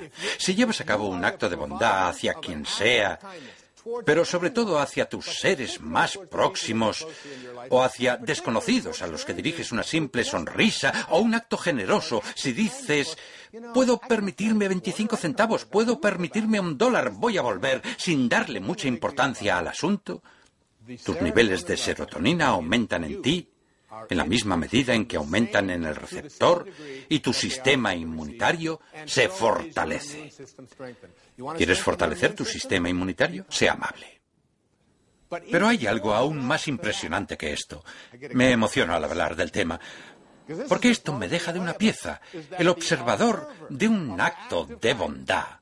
El observador de un acto de bondad ve incrementado su nivel de serotonina y reforzado su sistema inmunitario solo por encontrarse dentro del campo de energía de alguien que actúa con bondad. Ver a alguien ser amable con otra persona es como recibir una dosis de un antidepresivo como una descarga de serotonina. A menudo en mis charlas pregunto al público quiénes le pidieron a alguien que les comprara una entrada porque no podían permitírselo, quiénes no tenían dinero para venir y lo recibieron de otra persona que se lo dio para que pudieran asistir porque les parecía muy importante que vinieran. Siempre hay alguien que levanta la mano. Entonces les hago subir y les pregunto cuánto se han gastado. Responden que 100 dólares, una cantidad que no podían permitirse. Entonces me llevo la mano al bolsillo y le entrego 100 dólares diciendo, ¿me permite que realice a mi vez este acto de bondad para que pueda devolverle el dinero a esa persona? Y entonces de pronto veo dientes que no había visto durante la hora anterior. Todo el mundo está risueño, riéndose, contento y emocionado. Y solo me ha costado 100 dólares. ¿Saben cuántos antidepresivos tendrían que tomar? Diez mil dólares en píldoras y tendrían que consultar al médico. ¿Me tomo la píldora morada? ¿Tengo que salir a buscar almejas? No sé si podré. Basta con un acto de bondad. Les contaré una historia. Aparece en el libro El poder de la intención y quiero compartirla con ustedes. Es una historia muy hermosa y además verídica. Dice así. La llamo la historia de Saya Brooklyn, Nueva York. Esto se titula ¿Dónde está la perfección de Dios? En Brooklyn, Nueva York, Chus, C-H-U-S-H, Chus es una escuela para niños con discapacidad. Algunos niños permanecen en Chus durante todos sus años escolares, mientras que otros pueden acabar estudiando en colegios convencionales. En un acto de recaudación de fondos en Chus, una cena, el padre de un alumno de Chus pronunció un discurso que ninguno de los presentes olvidaría jamás. Tras elogiar la labor de la escuela y la entrega de sus profesores, exclamó, ¿Dónde está la perfección en mi hijo Saya?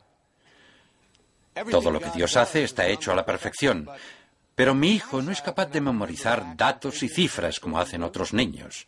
¿Dónde está aquí la perfección de Dios? Esta pregunta impresionó al público, apenado por la angustia del padre y paralizado por tan desgarradoras palabras. Creo, respondió el padre, que cuando Dios trae al mundo a un niño como Saya, la perfección que él busca está en el modo en que la gente reacciona ante este niño. A continuación contó la siguiente anécdota sobre su hijo Saya. Una tarde, Saya y su padre pasaron caminando junto a un parque en el que unos niños jugaban al béisbol. Saya le preguntó a su padre, ¿crees que me dejarán jugar?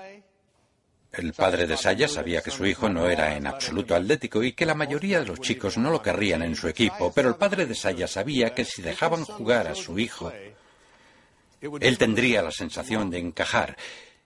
Y como saben, en el nivel más alto de conciencia, la pirámide de Maslow, está la sensación de encajar. Pero Saya no conocía esa sensación. Su padre se acercó a uno de los chicos del parque y preguntó si Saya podía jugar. El muchacho miró en derredor como pidiendo opinión a sus compañeros de equipo que no dijeron nada, así que tomó el asunto en sus manos y dijo, bueno, perdemos por seis carreras, el partido está a punto de terminar. Podría unirse a nuestro equipo y lo pondremos a batear en la última entrada.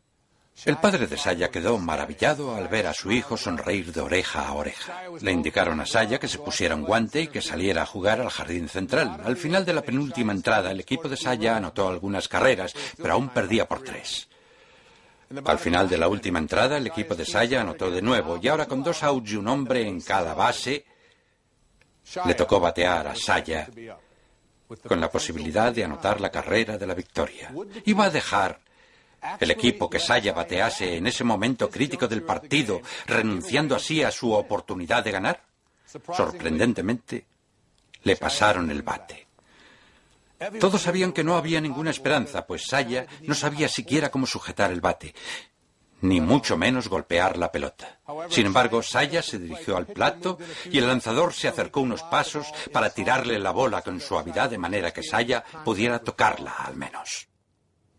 Llegó el primer lanzamiento, Saya blandió el bate torpemente y falló. Entonces uno de los compañeros de equipo de Saya salió de la caseta y sujetando el bate junto con Saya, se colocó de cara al lanzador para esperar el siguiente lanzamiento. Los dos esperaban. El lanzador volvió a acercarse unos pasos hacia Saya para poder tirar la pelota aún más suavemente y cuando lanzó, Saya junto con su compañero golpearon con el bate la pelota que salió rodando por el suelo en dirección al lanzador. Este la recogió y no le habría costado nada tirársela al primera base. Saya habría quedado eliminado y el partido habría finalizado. Pero en cambio el lanzador cogió la pelota y la arrojó hacia el jardín derecho muy alta, de manera que el primera base no pudiera atraparla. Todos se pusieron a gritar Saya, Saya, corre a primera, corre a primera. Saya nunca había corrido a primera base en su vida. Correteó por la línea de las bases, con los ojos como platos, asombrado, y para cuando llegó a primera base, el jardinero derecho tenía la pelota y podría habérsela lanzado al segunda base, que habría eliminado a Saya, que seguía corriendo. Pero el jardinero derecho comprendió cuáles eran las intenciones, las intenciones del lanzador. Así que arrojó la pelota alto y lejos sobre la cabeza del tercera base. Todos gritaban, ¡corre a segunda, Saya, corre a segunda! Saya corrió hasta la segunda base mientras los jugadores que tenía delante rodeaban jubilosos las bases hasta la meta. Cuando Saya llegó a segunda base, el jugador contrario, situado entre segunda y tercera, corrió hacia él, lo encaminó hacia tercera base y gritó ¡Corre a tercera, Saya! ¡Corre a tercera! Cuando Saya llegó a tercera, los chicos de ambos equipos corrieron tras él gritando ¡Saya, Saya, corre a la meta, corre a la meta! Saya corrió a la meta, pisó el plato y los 18 chicos lo subieron a hombros y lo aclamaron como a un héroe, pues había conectado un cuadrangular con las bases llenas y había ganado el partido. Ese día, dijo su padre, ahora, con lágrimas en las mejillas, esos 18 chicos alcanzaron su nivel de perfección de Dios. ¿No es una historia preciosa? Siempre me conmueve.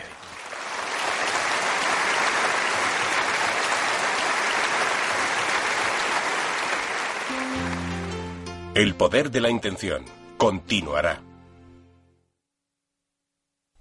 El poder de la intención. Continuación. La creatividad y la bondad, las dos primeras caras de la intención. La tercera cara de la intención es sencillamente el amor. Mi amigo Leo Buscaglia, ¿se acuerdan de Leo? Leo, que escribió un libro sobre el amor y que hizo muchas cosas para la televisión pública, dos días antes de morir me escribió una carta preciosa en la que me decía, Wayne, no dejes de hacer lo que estás haciendo, vas por el buen camino. Y añadió, el sol siempre brilla detrás de las nubes. Permanece conectado. Eso me escribió mi amigo Leo Buscaglia. Apenas lo conocí, pero escribió sobre el amor y hablaba de ello por la PBS hace ya muchos años, hace décadas. Escribí un capítulo titulado Mi intención de respetarme en todo momento. Nuestra visión del mundo depende mucho del respeto que sentimos por nosotros mismos, del amor que nos tenemos. Cuando confías en ti mismo, confías en la sabiduría a la que debes tu existencia. Cuando no confías en ti mismo, cuando no te amas, estás negando tu propia divinidad y en consecuencia atrayendo justo lo contrario de lo que representa esta fuente. Esta es una fuente de amor, una fuente de profundo respeto, no crea nada hacia lo que no sienta un gran amor. Si no sientes ese amor por ti mismo, no puedes entregarlo a los demás. ¿Quién puede dar lo que no tiene para sí? ¿Quién puede? Suelo emplear la metáfora de una naranja. Si exprimes una naranja, obtienes zumo de naranja. ¿Por qué? Porque es una naranja. Eso es lo que contiene. Y cuando te exprimes a ti mismo, cuando alguien te presiona, dice algo de ti que no te gusta y tú sacas ira, odio, amargura, tensión, miedo, ansiedad, depresión, inquietud y estrés, no es culpa de quien te exprime, del instrumento que usa o el momento en que lo hace. No tiene nada que ver con eso. Tiene que ver con lo que llevas dentro. Si no sientes amor por ti mismo, no estás confiando en la sabiduría que te creó.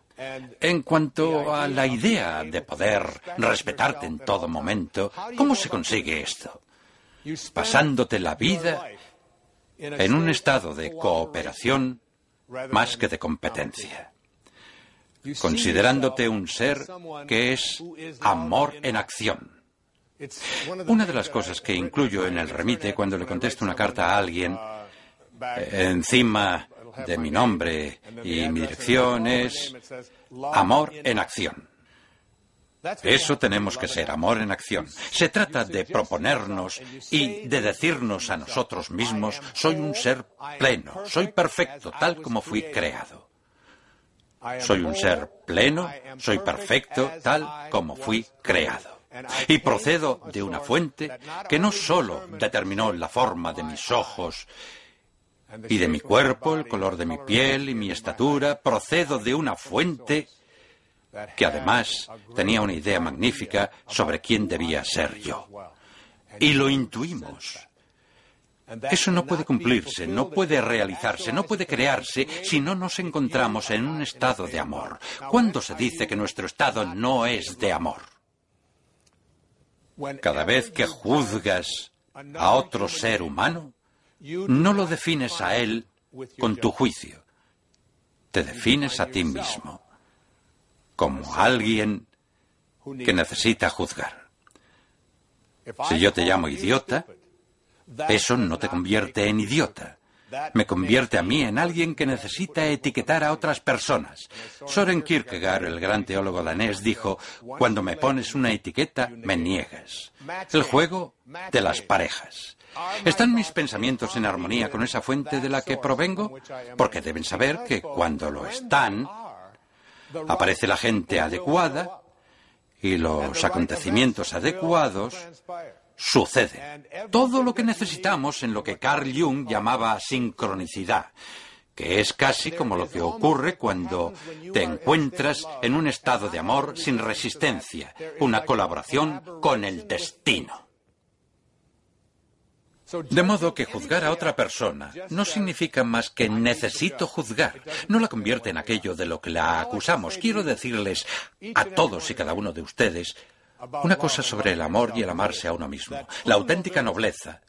La auténtica nobleza no consiste en ser mejores que nadie, sino en ser mejores de lo que éramos.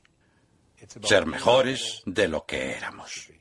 Solo puedo decirles al hablarles a mi edad que no soy mejor que ninguno de los teleespectadores ni mejor que nadie de los presentes en este hermoso teatro. Pero sé con certeza que soy mejor de lo que era. En casi todos, no. En todos los aspectos en que eso puede apreciarse, lo sé. Lo sé como ser humano, como escritor, como padre, como abuelo, como todo aquello que soy en la vida. Soy mejor de lo que era. Sé el amor. La cuarta cara de la intención es la cara de la belleza. Aquí tenemos una fuente. Una fuente que representa la verdad última. Es la fuente de la que todos emanamos. Es invisible, amorfa. Las partículas por sí mismas no crean otras partículas. Se necesita esto para crear una partícula. Les diré una de las citas más hermosas sobre la belleza, escrita por una de las personas que seguramente saben tanto de la belleza como el que más. Se llama Miguel Ángel. No sé si alguna vez han estado en Florencia, si han visto el David. El mero hecho de estar en la misma sala. Viajé hasta allí solo para ver el David. No tenía idea de que el David mide cinco metros. Llevaba allí poco menos de 20 minutos. Mi familia había salido a recorrer Florencia. Les dije, volved. No puedo marcharme. Estaba cautivado por la belleza. Siempre me ha encantado lo que dijo Miguel Ángel cuando le preguntaron cómo puedes a partir de un bloque de mármol crear algo tan bello. Respondió, David ya estaba ahí dentro. Yo solo eliminé lo que sobraba. El David está en nosotros, la belleza está en nosotros, y esto fue lo que dijo sobre la belleza. Toda la belleza que ven abajo, aquí abajo, las personas perceptivas, se asemeja más que ninguna otra cosa a esa fuente celestial de la que procedemos todos. ¿No es fantástico? Toda la belleza que vemos se asemeja más que ninguna otra cosa a esa fuente. Hablamos de la fuente, de conectar con la fuente de la que procedemos todos. ¿Ven la belleza? ¿La ven en mayor o menor medida en su vida? ¿Pueden encontrarla en un sin techo que orina en la calle? ¿Pueden encontrar la belleza en una cucaracha? A medida que alcanzamos niveles de conciencia superiores, no solo empezamos a ver la belleza en todas partes y en todas las cosas, sino que empezamos a identificarla con la verdad. Una de mis citas favoritas es una sobre la que escribí hace años en un libro titulado La sabiduría de todos los tiempos. Era una recopilación de 60 ensayos. Hicimos un especial de televisión sobre ella. Muchos de ustedes lo vieron y eso los motivó a hacer donativos a la PBS. Había un joven poeta victoriano en Inglaterra llamado John Keats. Murió a los 24 años. Escribió miles de poemas, muchos ensayos, con menos de 24. Escribió unas palabras sobre las que compuse un ensayo, aunque debo confesarles, porque soy mejor de lo que era. Les confieso que no entendí realmente el poema hasta que escribí El poder de la intención, hasta que preparé este programa para ustedes. No lo había captado del todo, pero ahora lo entiendo, lo entiendo bien. Es el último verso de un poema titulado Oda a una urna griega. Dice así, la belleza es la verdad. Esta es la verdad. Es la fuente de la que todos emanamos y que abandonamos cuando adoptamos un ego. La belleza es la verdad. La verdad y la belleza. Eso es todo lo que sabemos en el mundo y lo único que necesitamos. Lo dijo uno de los poetas más grandes de su tiempo. Nuestro estado natural es la belleza, la alegría, la serenidad. Deseo experimentar la belleza. Saben, la manera de incorporar la belleza a la vida es decir, yo solo la atraigo y sigo el camino de menor resistencia. Sigo el camino de menor resistencia. ¿Cuál es ese camino? El que nos lleva a estar lo más alineados posible con esta energía. En 1978 se me presentó una gran oportunidad, una de las mejores de mi vida. Una organización llamada IPO, la Organización de Presidentes Jóvenes, me invitó a Viena, Austria, en una época en que tus zonas erróneas y evite ser utilizado encabezaban todas las listas. Me invitaron a dar una conferencia ante todos aquellos presidentes. Yo tenía 38 años y me aferraba al ego más de lo que he aprendido a estar con el paso de los años. Para mí fue un honor ir allí. Había leído un libro cuando iba a la universidad y cuando daba clases lo utilizaba. Se llamaba El hombre en busca de sentido. Su autor era un superviviente del holocausto, Víctor Frankl. Él decidió que tenía que sobrevivir al holocausto para poder contar su historia. Ese era su objetivo. Llegué a Viena y me enteré de que el pequeño Wayne Dyer, el chiquillo que vivió en hogares adoptivos y trabajó para conseguir todo lo que tenía en la vida, estaba en la misma lista de conferenciantes que Víctor Frankel. El hombre en busca de sentido. Me quedé sentado, boquiabierto. Recuerdo lo que dijo Rumi. Vende tu ingenio y compra asombro. Mantente en un estado de asombro. Yo estaba maravillado por encontrarme en la misma sala, por no hablar de la misma lista, la misma discusión, frente a esos presidentes que ese hombre a quien le habían quitado todo. Era un psiquiatra y se lo habían llevado a un campo de concentración en la Alemania nazi. Describía cómo había sobrevivido. Los nazis le daban un cuenco de sopa que no era más que agua caliente en la que a veces había bichos flotando, con una cabeza de pescado para darle sabor. Eso era todo lo que comía a diario. Él describía la belleza, no la rabia, porque muy pronto descubrió que la rabia, el rencor y el odio son energías bajas que siempre debilitan. Aprendió a encontrar la belleza en una cabeza de pescado que flotaba. Debemos ser capaces de encontrarla en todas partes. La belleza es la verdad. La verdad y la belleza son la misma cosa. Encuéntrenla en todos los sitios que puedan. La siguiente cara de la intención es la que denomino expansividad. Mi intención para esto es expresar el genio que hay en mí. Me encanta una cosa que escribió Buckminster Fuller. Todo el mundo es un genio al nacer, pero el proceso de vivir nos atonta. ¿Qué les parece?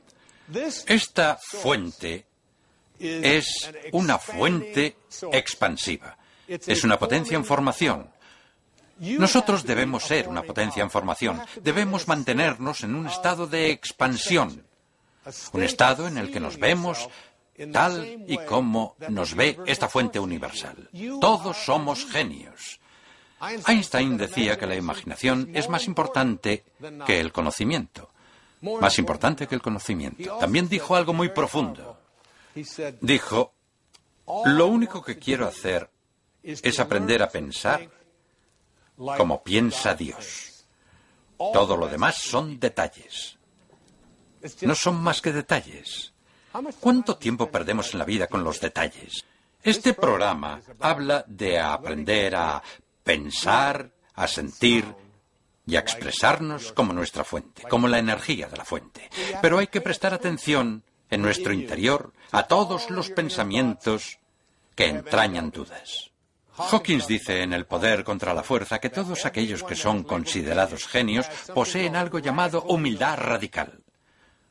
No presumen, no se jactan de lo geniales que son, solo saben que proceden de una fuente y que están aquí por algo. He conocido a personas que creen que el hecho de que soy capaz de hablar en público o de sentarme a escribir me convierte en un genio. Amigos, si mi coche no arranca, abro el capó y me pongo a buscar el on y el off. Con la esperanza de encontrar un interruptor ahí. Por lo demás, soy una nulidad absoluta cuando se trata de arreglar cosas. Y me gusta que sea así. Lo fomento. No quiero gastar mi energía arreglando puertas mosquiteras y lo he dejado bien claro. Hay un desfile de reparadores de puertas en mi vida. La manera de permanecer dentro de este campo de expansión es alinearse con la energía espiritual que en realidad es el genio del que provenimos. Tú eres un genio. Una de las cosas más importantes que podemos hacer es buscar el genio en otros. Verlo en los demás, en todo lo que hacen, y háganselo notar. Tengo ocho hijos. Cada uno de ellos es un genio a su manera. Cada uno de ellos. Una de mis hijas a quien escucharán enseguida, es un genio a la hora de coger el micrófono para cantar. Una de mis hijas tiene tal poder en su habilidad para subirse a un caballo y enseñar a niños pequeños a montar. Y con su cabellera rubia, larga y ondulante, cuando está con esos niños, me llega al corazón, me llega muy adentro. Ella sabe que ese es su objetivo. Es incapaz de pensar en otra cosa que no tenga que ver con caballos. Todos los trabajos que hizo cuando estudiaba tenían que ver con eso. Es todo un genio, a su modo. Tengo un hijo que hace surf y que ha creado su propio idioma. Habla un idioma que solo conocen él y algunos de sus amigos. Tengo un hermano, mi hermano David, que es igual. Ideó un idioma cuando teníamos 13 o 14 años y todavía sé hablarlo hoy. Nadie más entiende nada, ni una palabra. Si yo digo, solo mis hijos sabrán de qué hablo. No hay nadie más en todo el país. Mi hermano Dave, si me está viendo, entenderá lo que he dicho. Eso es el genio. Todos mis hijos lo tienen, de una manera u otra. Y todos y cada uno de ustedes lo tienen también. El poder de la intención. Continuación. Este programa ha sido posible gracias a los donativos al canal PBS hechos por espectadores como usted. Gracias. La siguiente cara de la intención es la cara de la abundancia. La cara de la abundancia. Vuelvo a lo que decía antes. Esta fuente creativa reacciona a nuestra creencia en la escasez, haciendo realidad nuestra creencia. Si creemos, sabemos y estamos seguros de que no podemos traer la abundancia a nuestra vida, esta noche están escuchando a alguien que conoce la abundancia. Siempre he sido capaz de crear abundancia en mi vida. Cuando era pequeño, todos los demás niños de los sitios donde viví, incluso cuando volví a casa de mi madre, recogían botellas de refrescos, botellitas de Nihai, de Pepsi, de Coca-Cola, y recibían dos centavos por cada una que devolvieran. Yo era un experto en recoger botellas. Podía materializar botellas así, sin más. Teníamos hornos que quemaban carbón. Yo iba a casa de la gente a sacar la ceniza del horno y llevarla al callejón. Iba a la tienda y como mi imaginación siempre daba vueltas a la abundancia, les llevaba la compra a las viejecitas. ¿Saben lo que hago hoy? En este momento, junto botellas de refresco. Y saco las cenizas. Y les llevo la compra a las ancianitas, pero a una escala mayor. Si yo acudiera a la fuente y le dijera, no tengo lo suficiente, esta fuente no sabría reaccionar. Esta fuente es una reserva inagotable. Es como el mar. Puede sacar 50 millones de litros de agua del mar cada hora o sacar un dedal al año y al mar le dará igual.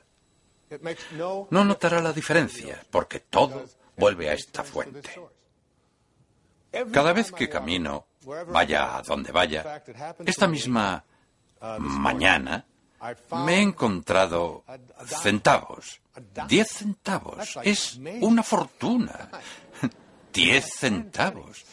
Eso son cinco botellas. Siempre que me agacho y me doy cuenta de que cada vez está más lejos, me agacho y recojo esa moneda y siempre digo, Gracias, Dios, por este símbolo de la abundancia que siempre afluye a mi vida. Ni una sola vez he dicho, ¿por qué solo diez centavos? Necesito mil dólares. ¿Por qué solo me das diez centavos? Me recuerda la historia de una anciana que tenía esa mentalidad. Iba caminando por la playa con su nietecito de la mano, cuando de pronto una ola enorme surgió del mar. Se tragó al niño y se lo llevó sin dejar rastro.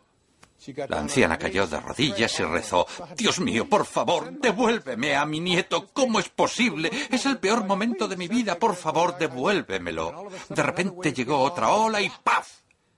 Ahí estaba el nieto, justo ahí, a sus pies. Ella alzó la mirada y dijo, esto él llevaba un gorro.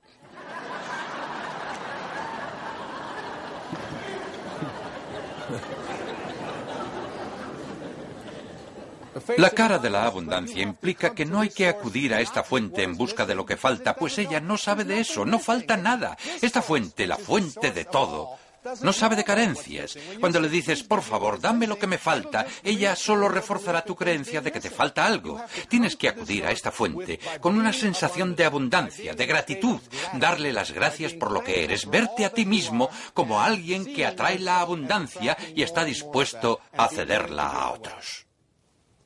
La última de las caras, la séptima cara de la intención, es lo que yo llamo la cara de la receptividad. Mi intención es incorporar a personas ideales y relaciones ideales en mi vida. Esta fuente universal, a mi juicio, es un modelo de igualdad de oportunidades. No saben nada, nada acerca de la falta de receptividad. No es algo que esté presente en ti, pero no en ti. No juzga a una persona como mejor que otra. ¿Son ustedes receptivos? ¿Son receptivos a los demás? Esto funciona muy bien. Mi secretaria y yo, Maya, que está sentada ahí arriba en el palco, lleva conmigo 25 años. No logro librarme de ella. Por más magia que invoco, ella no deja de aparecer. No saldría adelante sin ella. Nos dirigíamos a una conferencia, creo que en Chicago, salíamos de Florida. Llevábamos siete cajas de libros como equipaje. Era la época en que podías llevar lo que quisieras en el avión. Teníamos que coger un vuelo en una aerolínea de la que yo era cliente platino o algo así y nos enteramos de que el vuelo se había cancelado. Ya habíamos facturado las cajas. Nos enviaron a otra compañía en la otra punta de la terminal. Fuimos hasta allí con las siete cajas en un carrito y en el mostrador de la nueva compañía había una mujer con el ceño fruncido como diciendo no van a embarcar esas cajas en el avión. Lo tenía decidido, no estaba receptiva en absoluto a esta idea. Tengo una actitud con la que me enfrento a estas situaciones de la vida. Si me topo con una camarera malcarada o con un recepcionista de hotel que me pone las cosas difíciles, para mí son oportunidades estupendas de ejercitar el poder de la intención. ¿Puedo mostrarme receptivo con esas personas, conseguir que acaben comiendo de mi mano? No se trata de adoptar una actitud falsa o artificial, sino de confiar en que si me muestro receptivo, si transmito amor y bondad a esas personas, estoy en sintonía con mi fuente. Si estoy en armonía, compenetrado con la energía de la fuente, puedo ganarme un aliado. Mi secretaria estaba a punto de saltar, pero le dije, Maya, ni una palabra. Me acerqué a la mujer, me puse a hablar con ella. Sabía, porque lo veía en su lenguaje corporal, que iba a decirme, solo pueden facturar dos cajas por persona. Tendrán que dejar tres aquí. Pero eso no entraba para nada en mis planes. Entonces abrí mi maletín, saqué un libro, lo firmé y dije, por favor, acepte esto, le agradezco mucho que nos admita en este vuelo. Y comencé a hablarle en un tono muy cortés, explicándole que nos habíamos quedado sin vuelo, que tenía que dar una charla en Chicago. Desplegué toda la amabilidad de que fui capaz, me mostré receptivo y abierto con ella. Y al final de este diálogo, ella estaba preguntando, ¿no tienen más cajas? ¿Algo más que deseen facturar? ¿Algún niño o algo así? Nos dio asientos en primera clase. Nos ofreció cuanto podíamos desear y todo porque yo había sido receptivo con ella, por abrir un espacio de receptividad. Desplegamos la receptividad cuando practicamos la paciencia infinita, cuando nos convertimos en la persona que deseamos atraer. Debes desearlo más para los demás que para ti mismo. Debes imaginar que ya estás conectado con la persona adecuada. Imaginarte a ti mismo desde el final. Imaginar que aparecen en tu vida todas las personas adecuadas comportarte como si ya las tuvieras delante, porque esa es la fuente. Lo cierto es que ya las tienes delante. Cuando estoy escribiendo y me encuentro en el espacio que estoy definiendo ahora, cuando me encuentro en este espacio, les aseguro, señoras y señores, que las personas que necesito acuden. Casi llega un punto en que Me abruma lo maravillosamente que esto funciona. Incluso me abruma que todos ustedes estén aquí. Publicamos un pequeño anuncio que decía, venid a Boston. Por favor, ven a Boston. ¿No hay una canción así? Y todos ustedes lo hicieron. Son miles, fíjense. Han llenado este hermoso lugar con sus vestíbulos. Hay gente por todas partes, incluso a miles de kilómetros, que también están aquí. Cuando estoy escribiendo, mis ojos se posan en un libro que lleva 20 años en la estantería sin que lo mire. Entonces paso junto a él y el libro se cae. ¿Qué es eso? Lo recojo y es exactamente lo que necesitaba. El teléfono suena y es justo la persona adecuada. Cuando llegas a este estado de receptividad, bondad, amor, belleza, abundancia. Cuando llegas a este estado, el universo conspira contigo para crear a las personas adecuadas, las cosas necesarias, todo aparece. No es el ego. No soy yo quien lo hace. Se trata de abandonarse. En el movimiento de rehabilitación llamamos a esto dejar hacer y dejar en manos de Dios. Dejar hacer. Tenemos un socio importante. Si supieras quién te acompaña en todo momento por esa senda que has elegido, nunca volverías a dudar que esto da resultado. Como ya he dicho, hoy han sintonizado este programa de la PBS para escuchar a alguien que no solo cree en ello, escribe sobre ello y habla sobre ello, sino que lo vive todos los días de su vida. Siempre da resultado. Cuando me senté a escribir este libro, El poder de la intención, no tenía ni idea de qué trataría el capítulo 2 cuando terminé el primero. Solo tenía las citas que les he dado al principio del programa de Max Planck y Carlos Castaneda. Eso es todo lo que tenía. El capítulo 2 dio paso al capítulo 3 y un día la segunda mitad del libro. Todas estas intenciones afluyeron a mí como este programa. Todo sucedió en el momento preciso. En el siglo XIII, había un hombre llamado Francesco. La ciudad de San Francisco debe su nombre a este humilde monje que renunció a todos sus bienes materiales y nos dejó un mensaje. Antes les comentaba la frase de Einstein. Todos se preocupan de los detalles. Yo solo quiero aprender a pensar como Dios. ¿Comprenden ahora a qué se refería? ¿Lo ven? Quería pensar, hablar y sentir como esta fuente. Francesco llegó a ser conocido como San Francisco de Asís, un lugar que he visitado muchas veces y con el que siento una conexión profunda e intensa. De hecho, tuve junto a mí una estatua imponente de Francesco durante todo el proceso de escritura del poder de la intención, esculpida para mí por artistas de Asís mientras yo los observaba, y noto su presencia. La noto ahora mismo, en este escenario. Y le pedí a Sky, de quien ya les he hablado, que saliera aquí a cantar a capela las palabras de ese humilde monje. Cuando escuchen las palabras, quiero que recuerden que son una manera de conectar con la intención. Pueden conectar por medio de estos mensajes. Mi hermosa hija, a la que tengo el honor de presentarles en este escenario. Acércate, cariño. Se llama Sky, Sky Dyer. Aquí la tienen. ¿Pueden levantarse? Estás preciosa. Hola, papá. Hasta luego, hija. Hasta luego.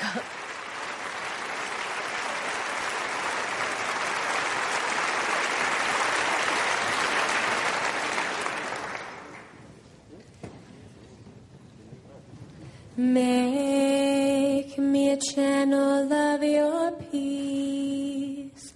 Where there is hatred, let me bring your love. Where there is injury, your pardon, love. And where there's doubt, your faith in you. Make me a channel of your peace. Where there's despair in life, let me bring hope. Where there's darkness, only light. and where there's sadness, ever joy. Oh, Master, grant that I may never seek so much to be consoled as to console, to be understood as to understand, to be loved as to love with all my soul. Make me a channel of your peace.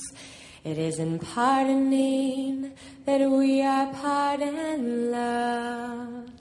In giving of ourselves that we receive. And in dying we are born to eternal life. Oh, Master, grant that I may never seek so much to be consoled as to console, to be understood as to understand, to be loved as to love with all my soul. Make me a channel of your peace. It is in pardoning that we are pardoned, love. In giving of ourselves that we receive. And in dying we are born to eternal life. Gracias.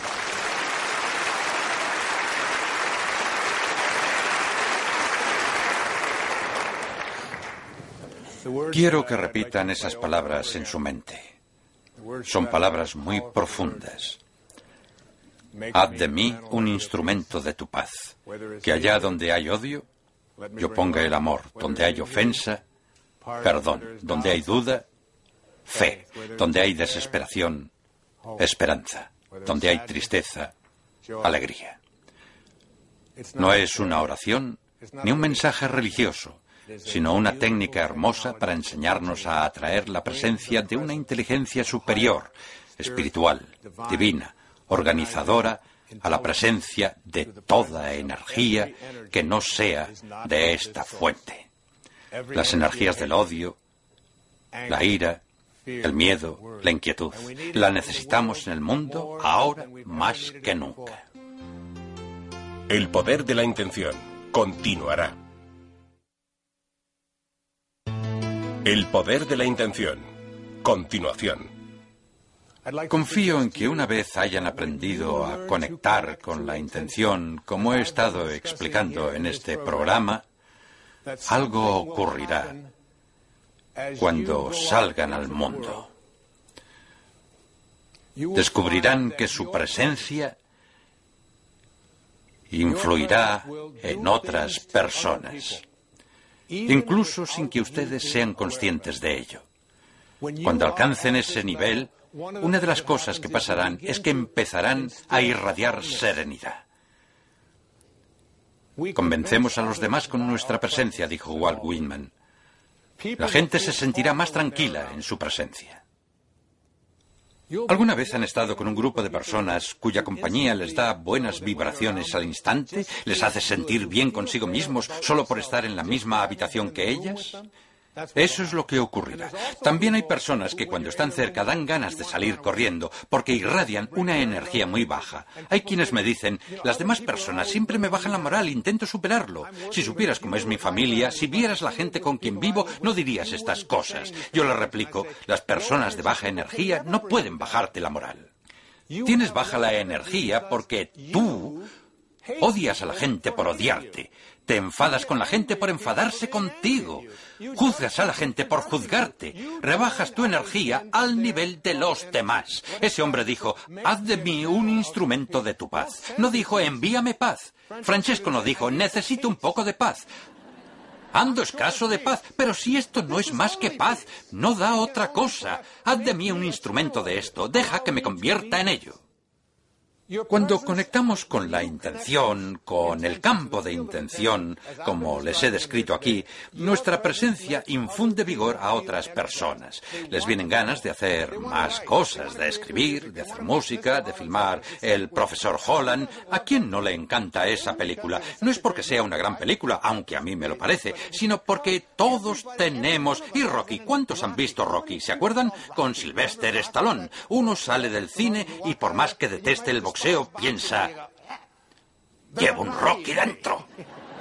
Todos lo notamos. En momentos así tenemos la sensación de que nuestra presencia hace a los demás sentirse conectados y edificados. Nuestra presencia hace a los demás sentir que tienen un objetivo, los impulsa a la grandeza. También tenemos un impacto en la conciencia de toda la humanidad. En el poder contra la fuerza, Hawkins habla de lo que nos ocurre, lo que nos pasa cuando... Aquí debe de haber al menos mil personas en este hermoso Teatro Majestic de Boston. Solo por estar aquí, solo por ver este programa y asimilar algunas de estas ideas, ustedes cambian la energía de todo el planeta. Todo está conectado entre sí. Los nativos americanos decían, no hay un árbol cuyas ramas sean tan insensatas como para luchar entre ellas. Todos somos ramas de un árbol llamado humanidad. Ahora quisiera hacer un resumen rápido de lo que yo llamo la docena de Dyer. Se trata de los doce puntos que les he expuesto y sobre los que les he hablado durante todo el programa. Son doce y dedicaré solo un momento a cada uno. Si quieren, pueden anotarlos mientras hablo. Les animo a tener presentes estas ideas. La docena de Dyer para conectar con la intención. Primero, desea más para los demás de lo que deseas para ti mismo. Desea más para los demás, sea lo que sea lo que creas que te falta, sean cuales sean tus problemas de salud, las adicciones contra las que luchas, la falta de amor en tu vida, los conflictos que tengas con tus tías, tus tíos, tus padres o tus suegros, debes desear ante todo que la paz que buscas la alcancen ellos. Deseala más para ellos. Así se crea este nivel de conciencia. En segundo lugar, piensa desde el final. Empieza a imaginarte rodeado por las personas, las circunstancias y las cosas que deseas tener. ¿Tienes un problema de adicción? Imagínate a ti mismo libre de ella. Imagínate a ti mismo si es un coche lo que quieres. Mi hijo es muy bueno para esto. Se le da muy bien. Quería un coche en particular. Era amarillo. No solo me machacaba con eso cada día, como hacen todos los jóvenes, sino que se imaginaba a sí mismo. Puso una foto del coche en su ordenador, como fondo de escritorio, uno amarillo de no sé qué marca. Yo lo llamo el autobús del cole. Creía que le iba a poner un taxímetro, pero era el modelo que quería. Fue a un concesionario y lo probó. Era un coche de segunda mano, lo buscó en Internet, se imaginaba al volante, no podía imaginarse de otra manera.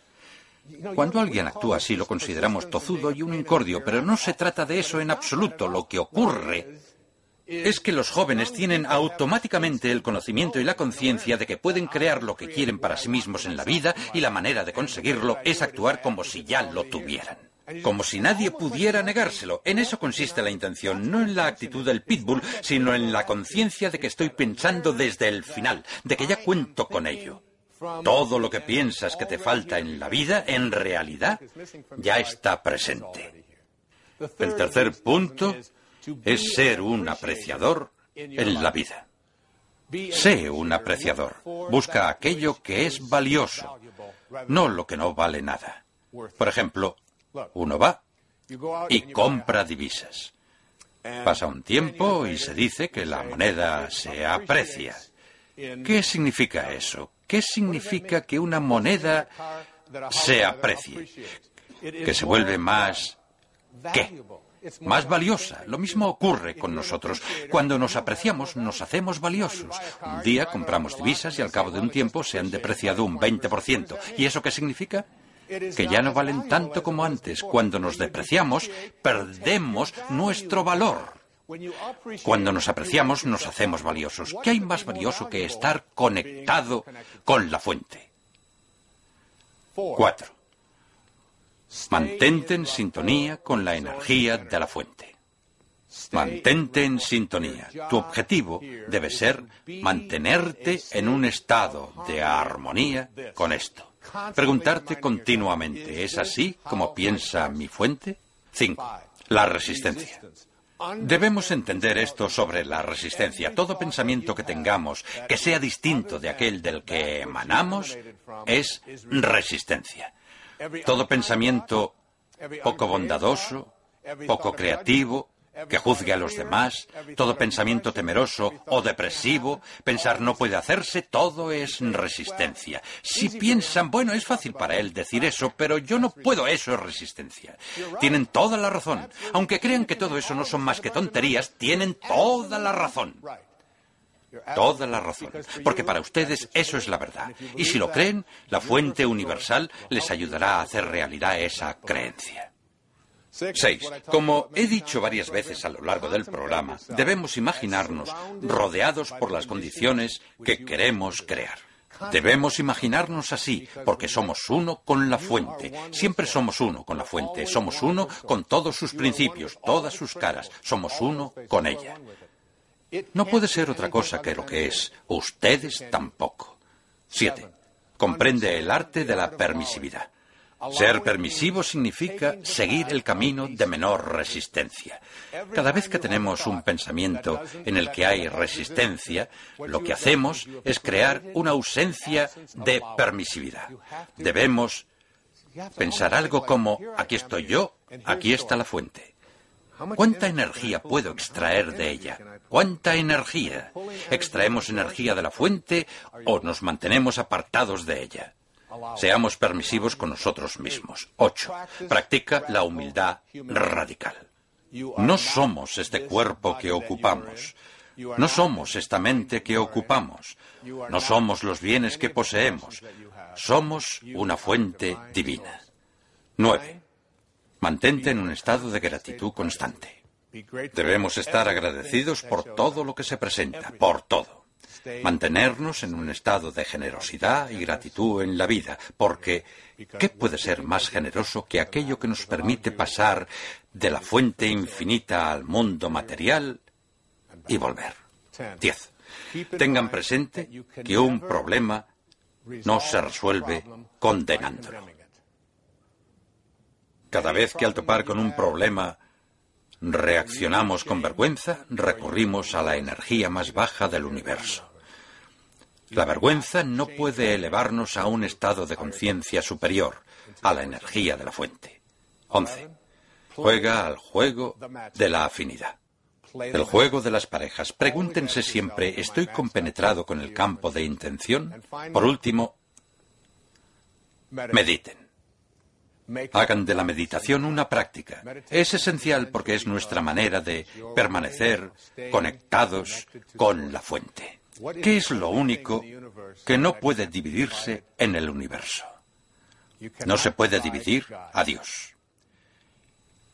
En todo lo demás hay un arriba y abajo, norte y sur, este y oeste, masculino y femenino, correcto e incorrecto, blanco y negro, muerto y vivo. En todo encontramos dicotomías, salvo en el silencio.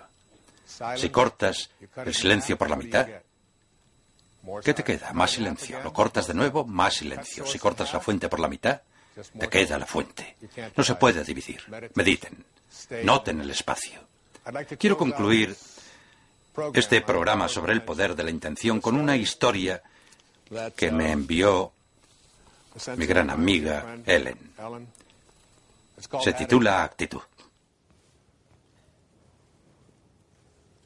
Una señora de 92 años, menuda, llena de aplomo y orgullo, que se viste cada día antes de las 8 de la mañana a sus 92 años, con un peinado a la moda y perfectamente maquillada, aunque es legalmente ciega, y hoy la ingresarán en una residencia de ancianos. El hombre que fue su marido durante 70 años ha fallecido haciendo su traslado necesario. Tras hora de paciente espera en el vestíbulo de la residencia, ella sonrió con dulzura cuando le dijeron que su habitación estaba lista. Mientras avanzaba con su andador hacia el ascensor, le describí su diminuta habitación, incluidas las sábanas bordadas que habían colgado en la ventana. Me encanta, declaró, con el entusiasmo de una niña de ocho años a la que acaban de regalar un cachorro. Pero, señora Jones, si ni siquiera ha visto la habitación todavía. Espere.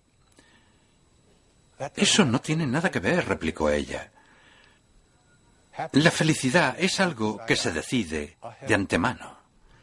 Que mi habitación me guste o no me guste no depende de la disposición de los muebles, sino de la disposición de mi mente.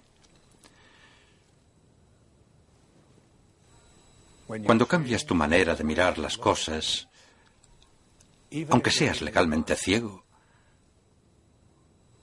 las cosas que miras cambian. Dios les bendiga y gracias por venir. Gracias.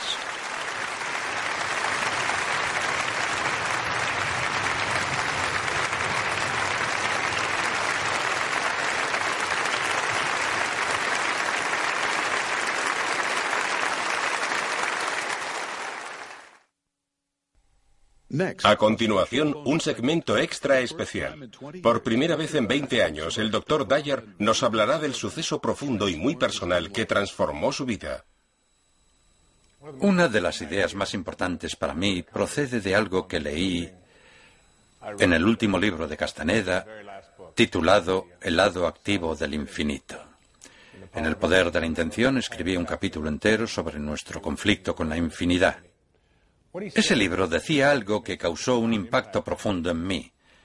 Decía que el problema de la humanidad, de las personas en la cultura occidental que no viven de la fuente, es que todos ocupamos un cuerpo que va a morir. Pero nos comportamos como si no fuera así. Reflexioné sobre esa idea durante mucho tiempo él decía que cuando actúas como si tu cuerpo no fuera a morir, vives en el lado inactivo del infinito. Nuestro objetivo al conectar con la intención es pasarnos al lado activo del infinito. El lado activo del infinito es el lugar donde reconocemos nuestra naturaleza infinita. Así entendemos las palabras de Jesús cuando dice que estamos en este mundo, pero no somos de este mundo. Casi todos creemos que estamos en este mundo y también que somos de este mundo, pero no podemos ir más allá de esta idea.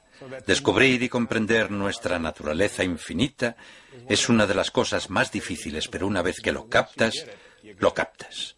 Me acuerdo de cuando vivía en Mount Clemens, Michigan, en casa de una señora maravillosa que acogía a niños que se encontraban en la misma situación que yo y que mi madre. Nací en 1940. Mi madre tenía tres hijos varones de menos de cuatro años. Yo era el más pequeño y mi padre, cuando yo tenía año y medio o dos, se marchó sin más. Mi madre le pidió el divorcio y él, que tenía tres hijos, no llamó nunca. Ni una vez en toda su vida. No hizo el menor intento de contactarnos o de contribuir a nuestra manutención. Y yo solía preguntarme cómo alguien podía. Mi madre era una bellísima persona y todo el mundo. Eh, ella nos reunió de nuevo cuando yo tenía nueve años en 1949. Todos mis amigos querían venir siempre a mi casa porque era un lugar donde no se juzgaba a nadie, era divertido, ellos lo pasaban bien, siempre había comida para todos. Era un lugar especialmente alegre, emocionante, hermoso. Siempre me preguntaba cómo un hombre había podido abandonar a una mujer con tres hijos de menos de cuatro años cuando era perfectamente capaz de quedarse a trabajar. Eran tiempos de guerra y todo eso, y él pasó varios años de su vida en la cárcel. A mí me corroía por dentro el deseo de conocer a ese hombre, de encontrarlo. Soñaba con él, estaba lleno de rabia. Un momento decisivo en mi vida llegó cuando cambió la imagen que tenía de mi padre. Yo no sabía de él más que su nombre. Se llamaba Melvin Lyle Dyer. Sé que nació en 1914. Por las noches a menudo soñaba que lo veía. Despertaba lleno de ira, a veces sudando. Soñaba que me peleaba con él cuando dormía y me despertaba empapado, furioso. Durante todos esos años, hasta que cumplí los 34, en 1974, soñaba con él casi cada noche. Siempre le pedía a mi madre que me contara algo de él, cosas como dónde estaba. Ella albergaba hacia él un profundo resentimiento. Así pues, recibí una nota en 1974 o 73 que me informaba de que mi padre me la había enviado una prima a quien no conocía llamada Dorothy Phillips. Me decía que mi padre había muerto diez años atrás, en 1964, a los 49 años, de cirrosis, y que estaba enterrado en Biloxi, Mississippi. Había muerto en Nueva Orleans. Esa era toda la información de la que ella disponía. Mis dos hermanos no querían ni oír nombrar a mi padre, creo que en parte porque se acordaban de él, eran uno o dos años mayores que yo. No querían saber nada, pero yo tenía una curiosidad muy grande, casi innata, por saber quién era esa persona. Por encima de todo, quería saber cómo había podido hacer eso y si reconocía sus tres hijos. De hecho, solo quería saber si reconocía a un hijo llamado Wayne. En esa época yo trabajaba como profesor en la Universidad de St. John en Nueva York. Daba clases de asesoramiento psicológico. Era la época en que Lyndon Johnson había incluido muchas cosas en su programa para una gran sociedad y se estaban integrando algunas escuelas del sur. Me ofrecieron un puesto en el gobierno federal, un trabajo temporal y a tiempo parcial para compaginarlo con mi labor docente. Debía coger un vuelo a un lugar de Mississippi llamado Universidad de Mujeres del Estado de Mississippi, que estaba en la ciudad de Columbus. Yo acababa de enterarme, no recuerdo exactamente hacía cuánto tiempo, de que mi padre había muerto. Al consultar un mapa vi que Columbus estaba a solo unos 300 kilómetros de Biloxi. Sabía que habían enviado el cadáver de mi padre como el de un indigente de Nueva Orleans a Biloxi. Así que llegué a Columbus, impartí mis clases y redacté mi informe sobre los derechos civiles, sobre si serían o no respetados. Luego alquilé un coche un viernes por la tarde. Era un Dodge Cornet de 1974 azul. En aquella época los cinturones de seguridad solo te sujetaban por la cintura y no por los hombros. Por extraño que parezca, mi vida en aquella época era muy inestable. Yo bebía, mantenía una relación que no me satisfacía, no acababa de centrarme como escritor, estaba pasado de peso, tenía muy poca disciplina, el ego dominaba demasiado mi vida. Siempre supe que estaba destinado a otras cosas, pero la obsesión con mi padre interfería en ello, me llenaba de rabia. Así que fui y subí al coche. Lo alquilé en una agencia Avis. Nadie lo había alquilado antes. Nadie lo había conducido siquiera. El cuenta kilómetros estaba a cero.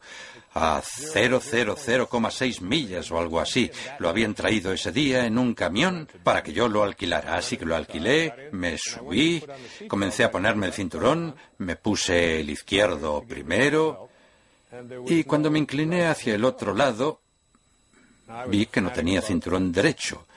Yo era un maniático de los cinturones de seguridad, así que bajé del coche para encontrar ese cinturón, saqué el asiento y lo dejé en el suelo. Y allí, pegada al suelo del coche y envuelta en plástico, estaba la hebilla. Había una goma elástica alrededor y el paquete estaba pegado con cinta adhesiva al suelo del coche. Supongo que para evitar que rajara la tapicería, así que lo saqué, le quité la goma elástica, lo desenvolví, coloqué el asiento en su sitio y me disponía a poner la hebilla cuando descubrí que dentro había una tarjeta de visita. En aquel coche nuevo, sin estrenar, eché un vistazo a la tarjeta y decía Pensión Candlelight, Biloxi, Mississippi. En el dorso había un mapa impreso con indicaciones para llegar a la pensión. Entonces tuve uno de esos breves momentos de extrañeza y pensé, qué raro. Pero no le di mayor importancia, supuse que era de alguien de la fábrica y me la guardé en el bolsillo. Pero quería ir a Biloxi, así que conduje hasta ahí esa tarde de viernes de finales de agosto y llegué a las afueras de Biloxi. Pasé el letrero Bienvenido a Biloxi y vi una gasolinera. Me detuve en la gasolinera, donde había una cabina de teléfono con unas páginas amarillas, y busqué la sección de cementerios. Era mi única pista. Había tres números, dos impresos con letras grandes y uno con letra más pequeña. Así que llamé a los dos primeros. Nadie contestó en el primero. No había nadie en el cementerio. El segundo al...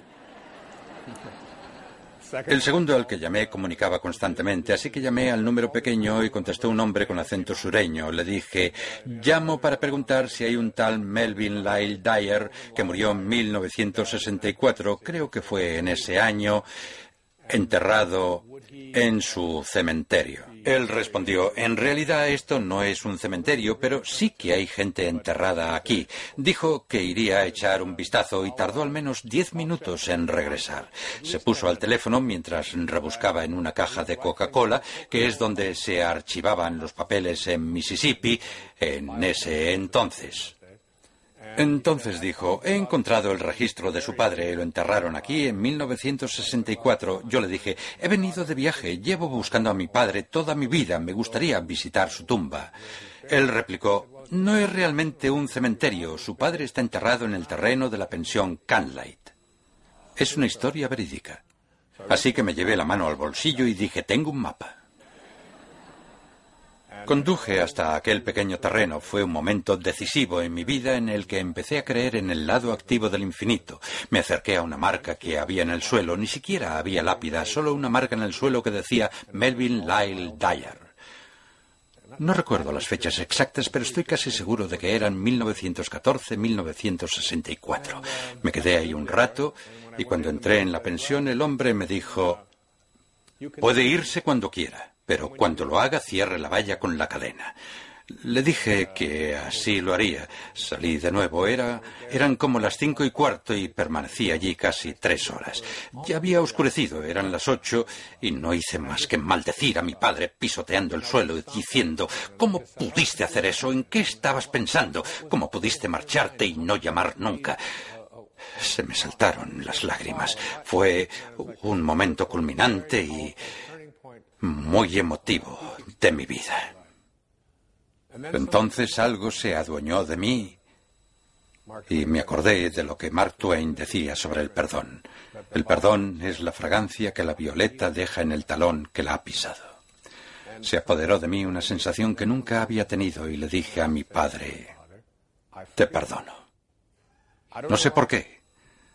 Dije, a partir de este momento y para el resto de mi vida te transmitiré amor. Te veré siempre con afecto. Así que puse la cadena, me alejé en el coche, volví a casa, volé de regreso a Nueva York, me tomé un breve periodo sabático de unas dos semanas Y fui a un lugar en Fort Lauderdale, Florida, al motel Spindrift. Me alojé allí y escribí un libro llamado Tus zonas erróneas. Hoy se han publicado 32 millones de ejemplares de ese libro en 48 idiomas y lo escribí en menos de dos semanas, de principio a fin. Cuando me marché de ahí, empecé a hacer footing. Poco después adquirí la costumbre que he mantenido 22 años de correr 13 kilómetros cada día. Dejé de beber, inicié una nueva relación en mi vida, los hijos que había querido tener empezaron a aparecer, cambié mi dieta, dejé de comer alimentos tóxicos y de tener comportamientos tóxicos. Y todo lo que he sido capaz de crear y lograr en mi vida ha sido posible porque, por alguna razón misteriosa,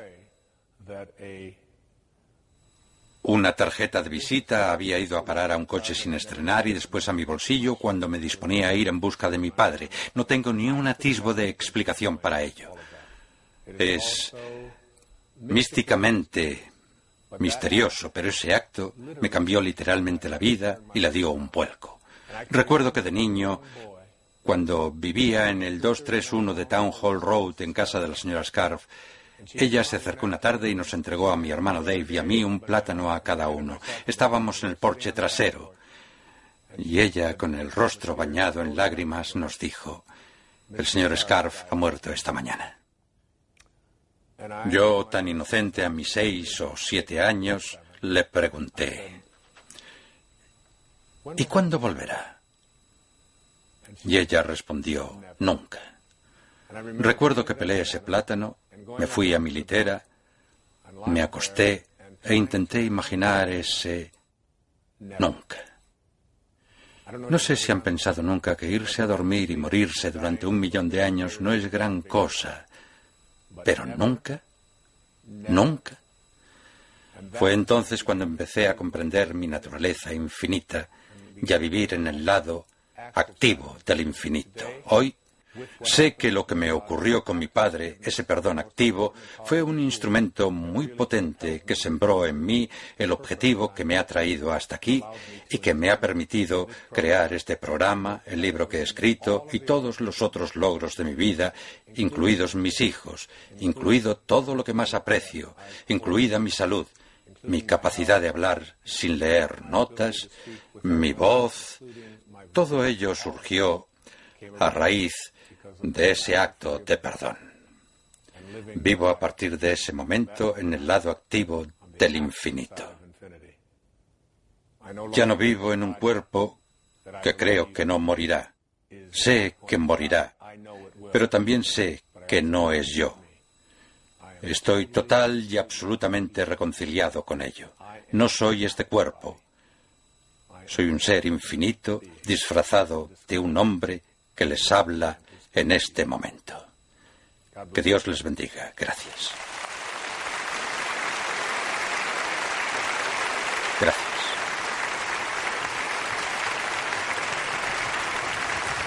Gracias. Muchas gracias.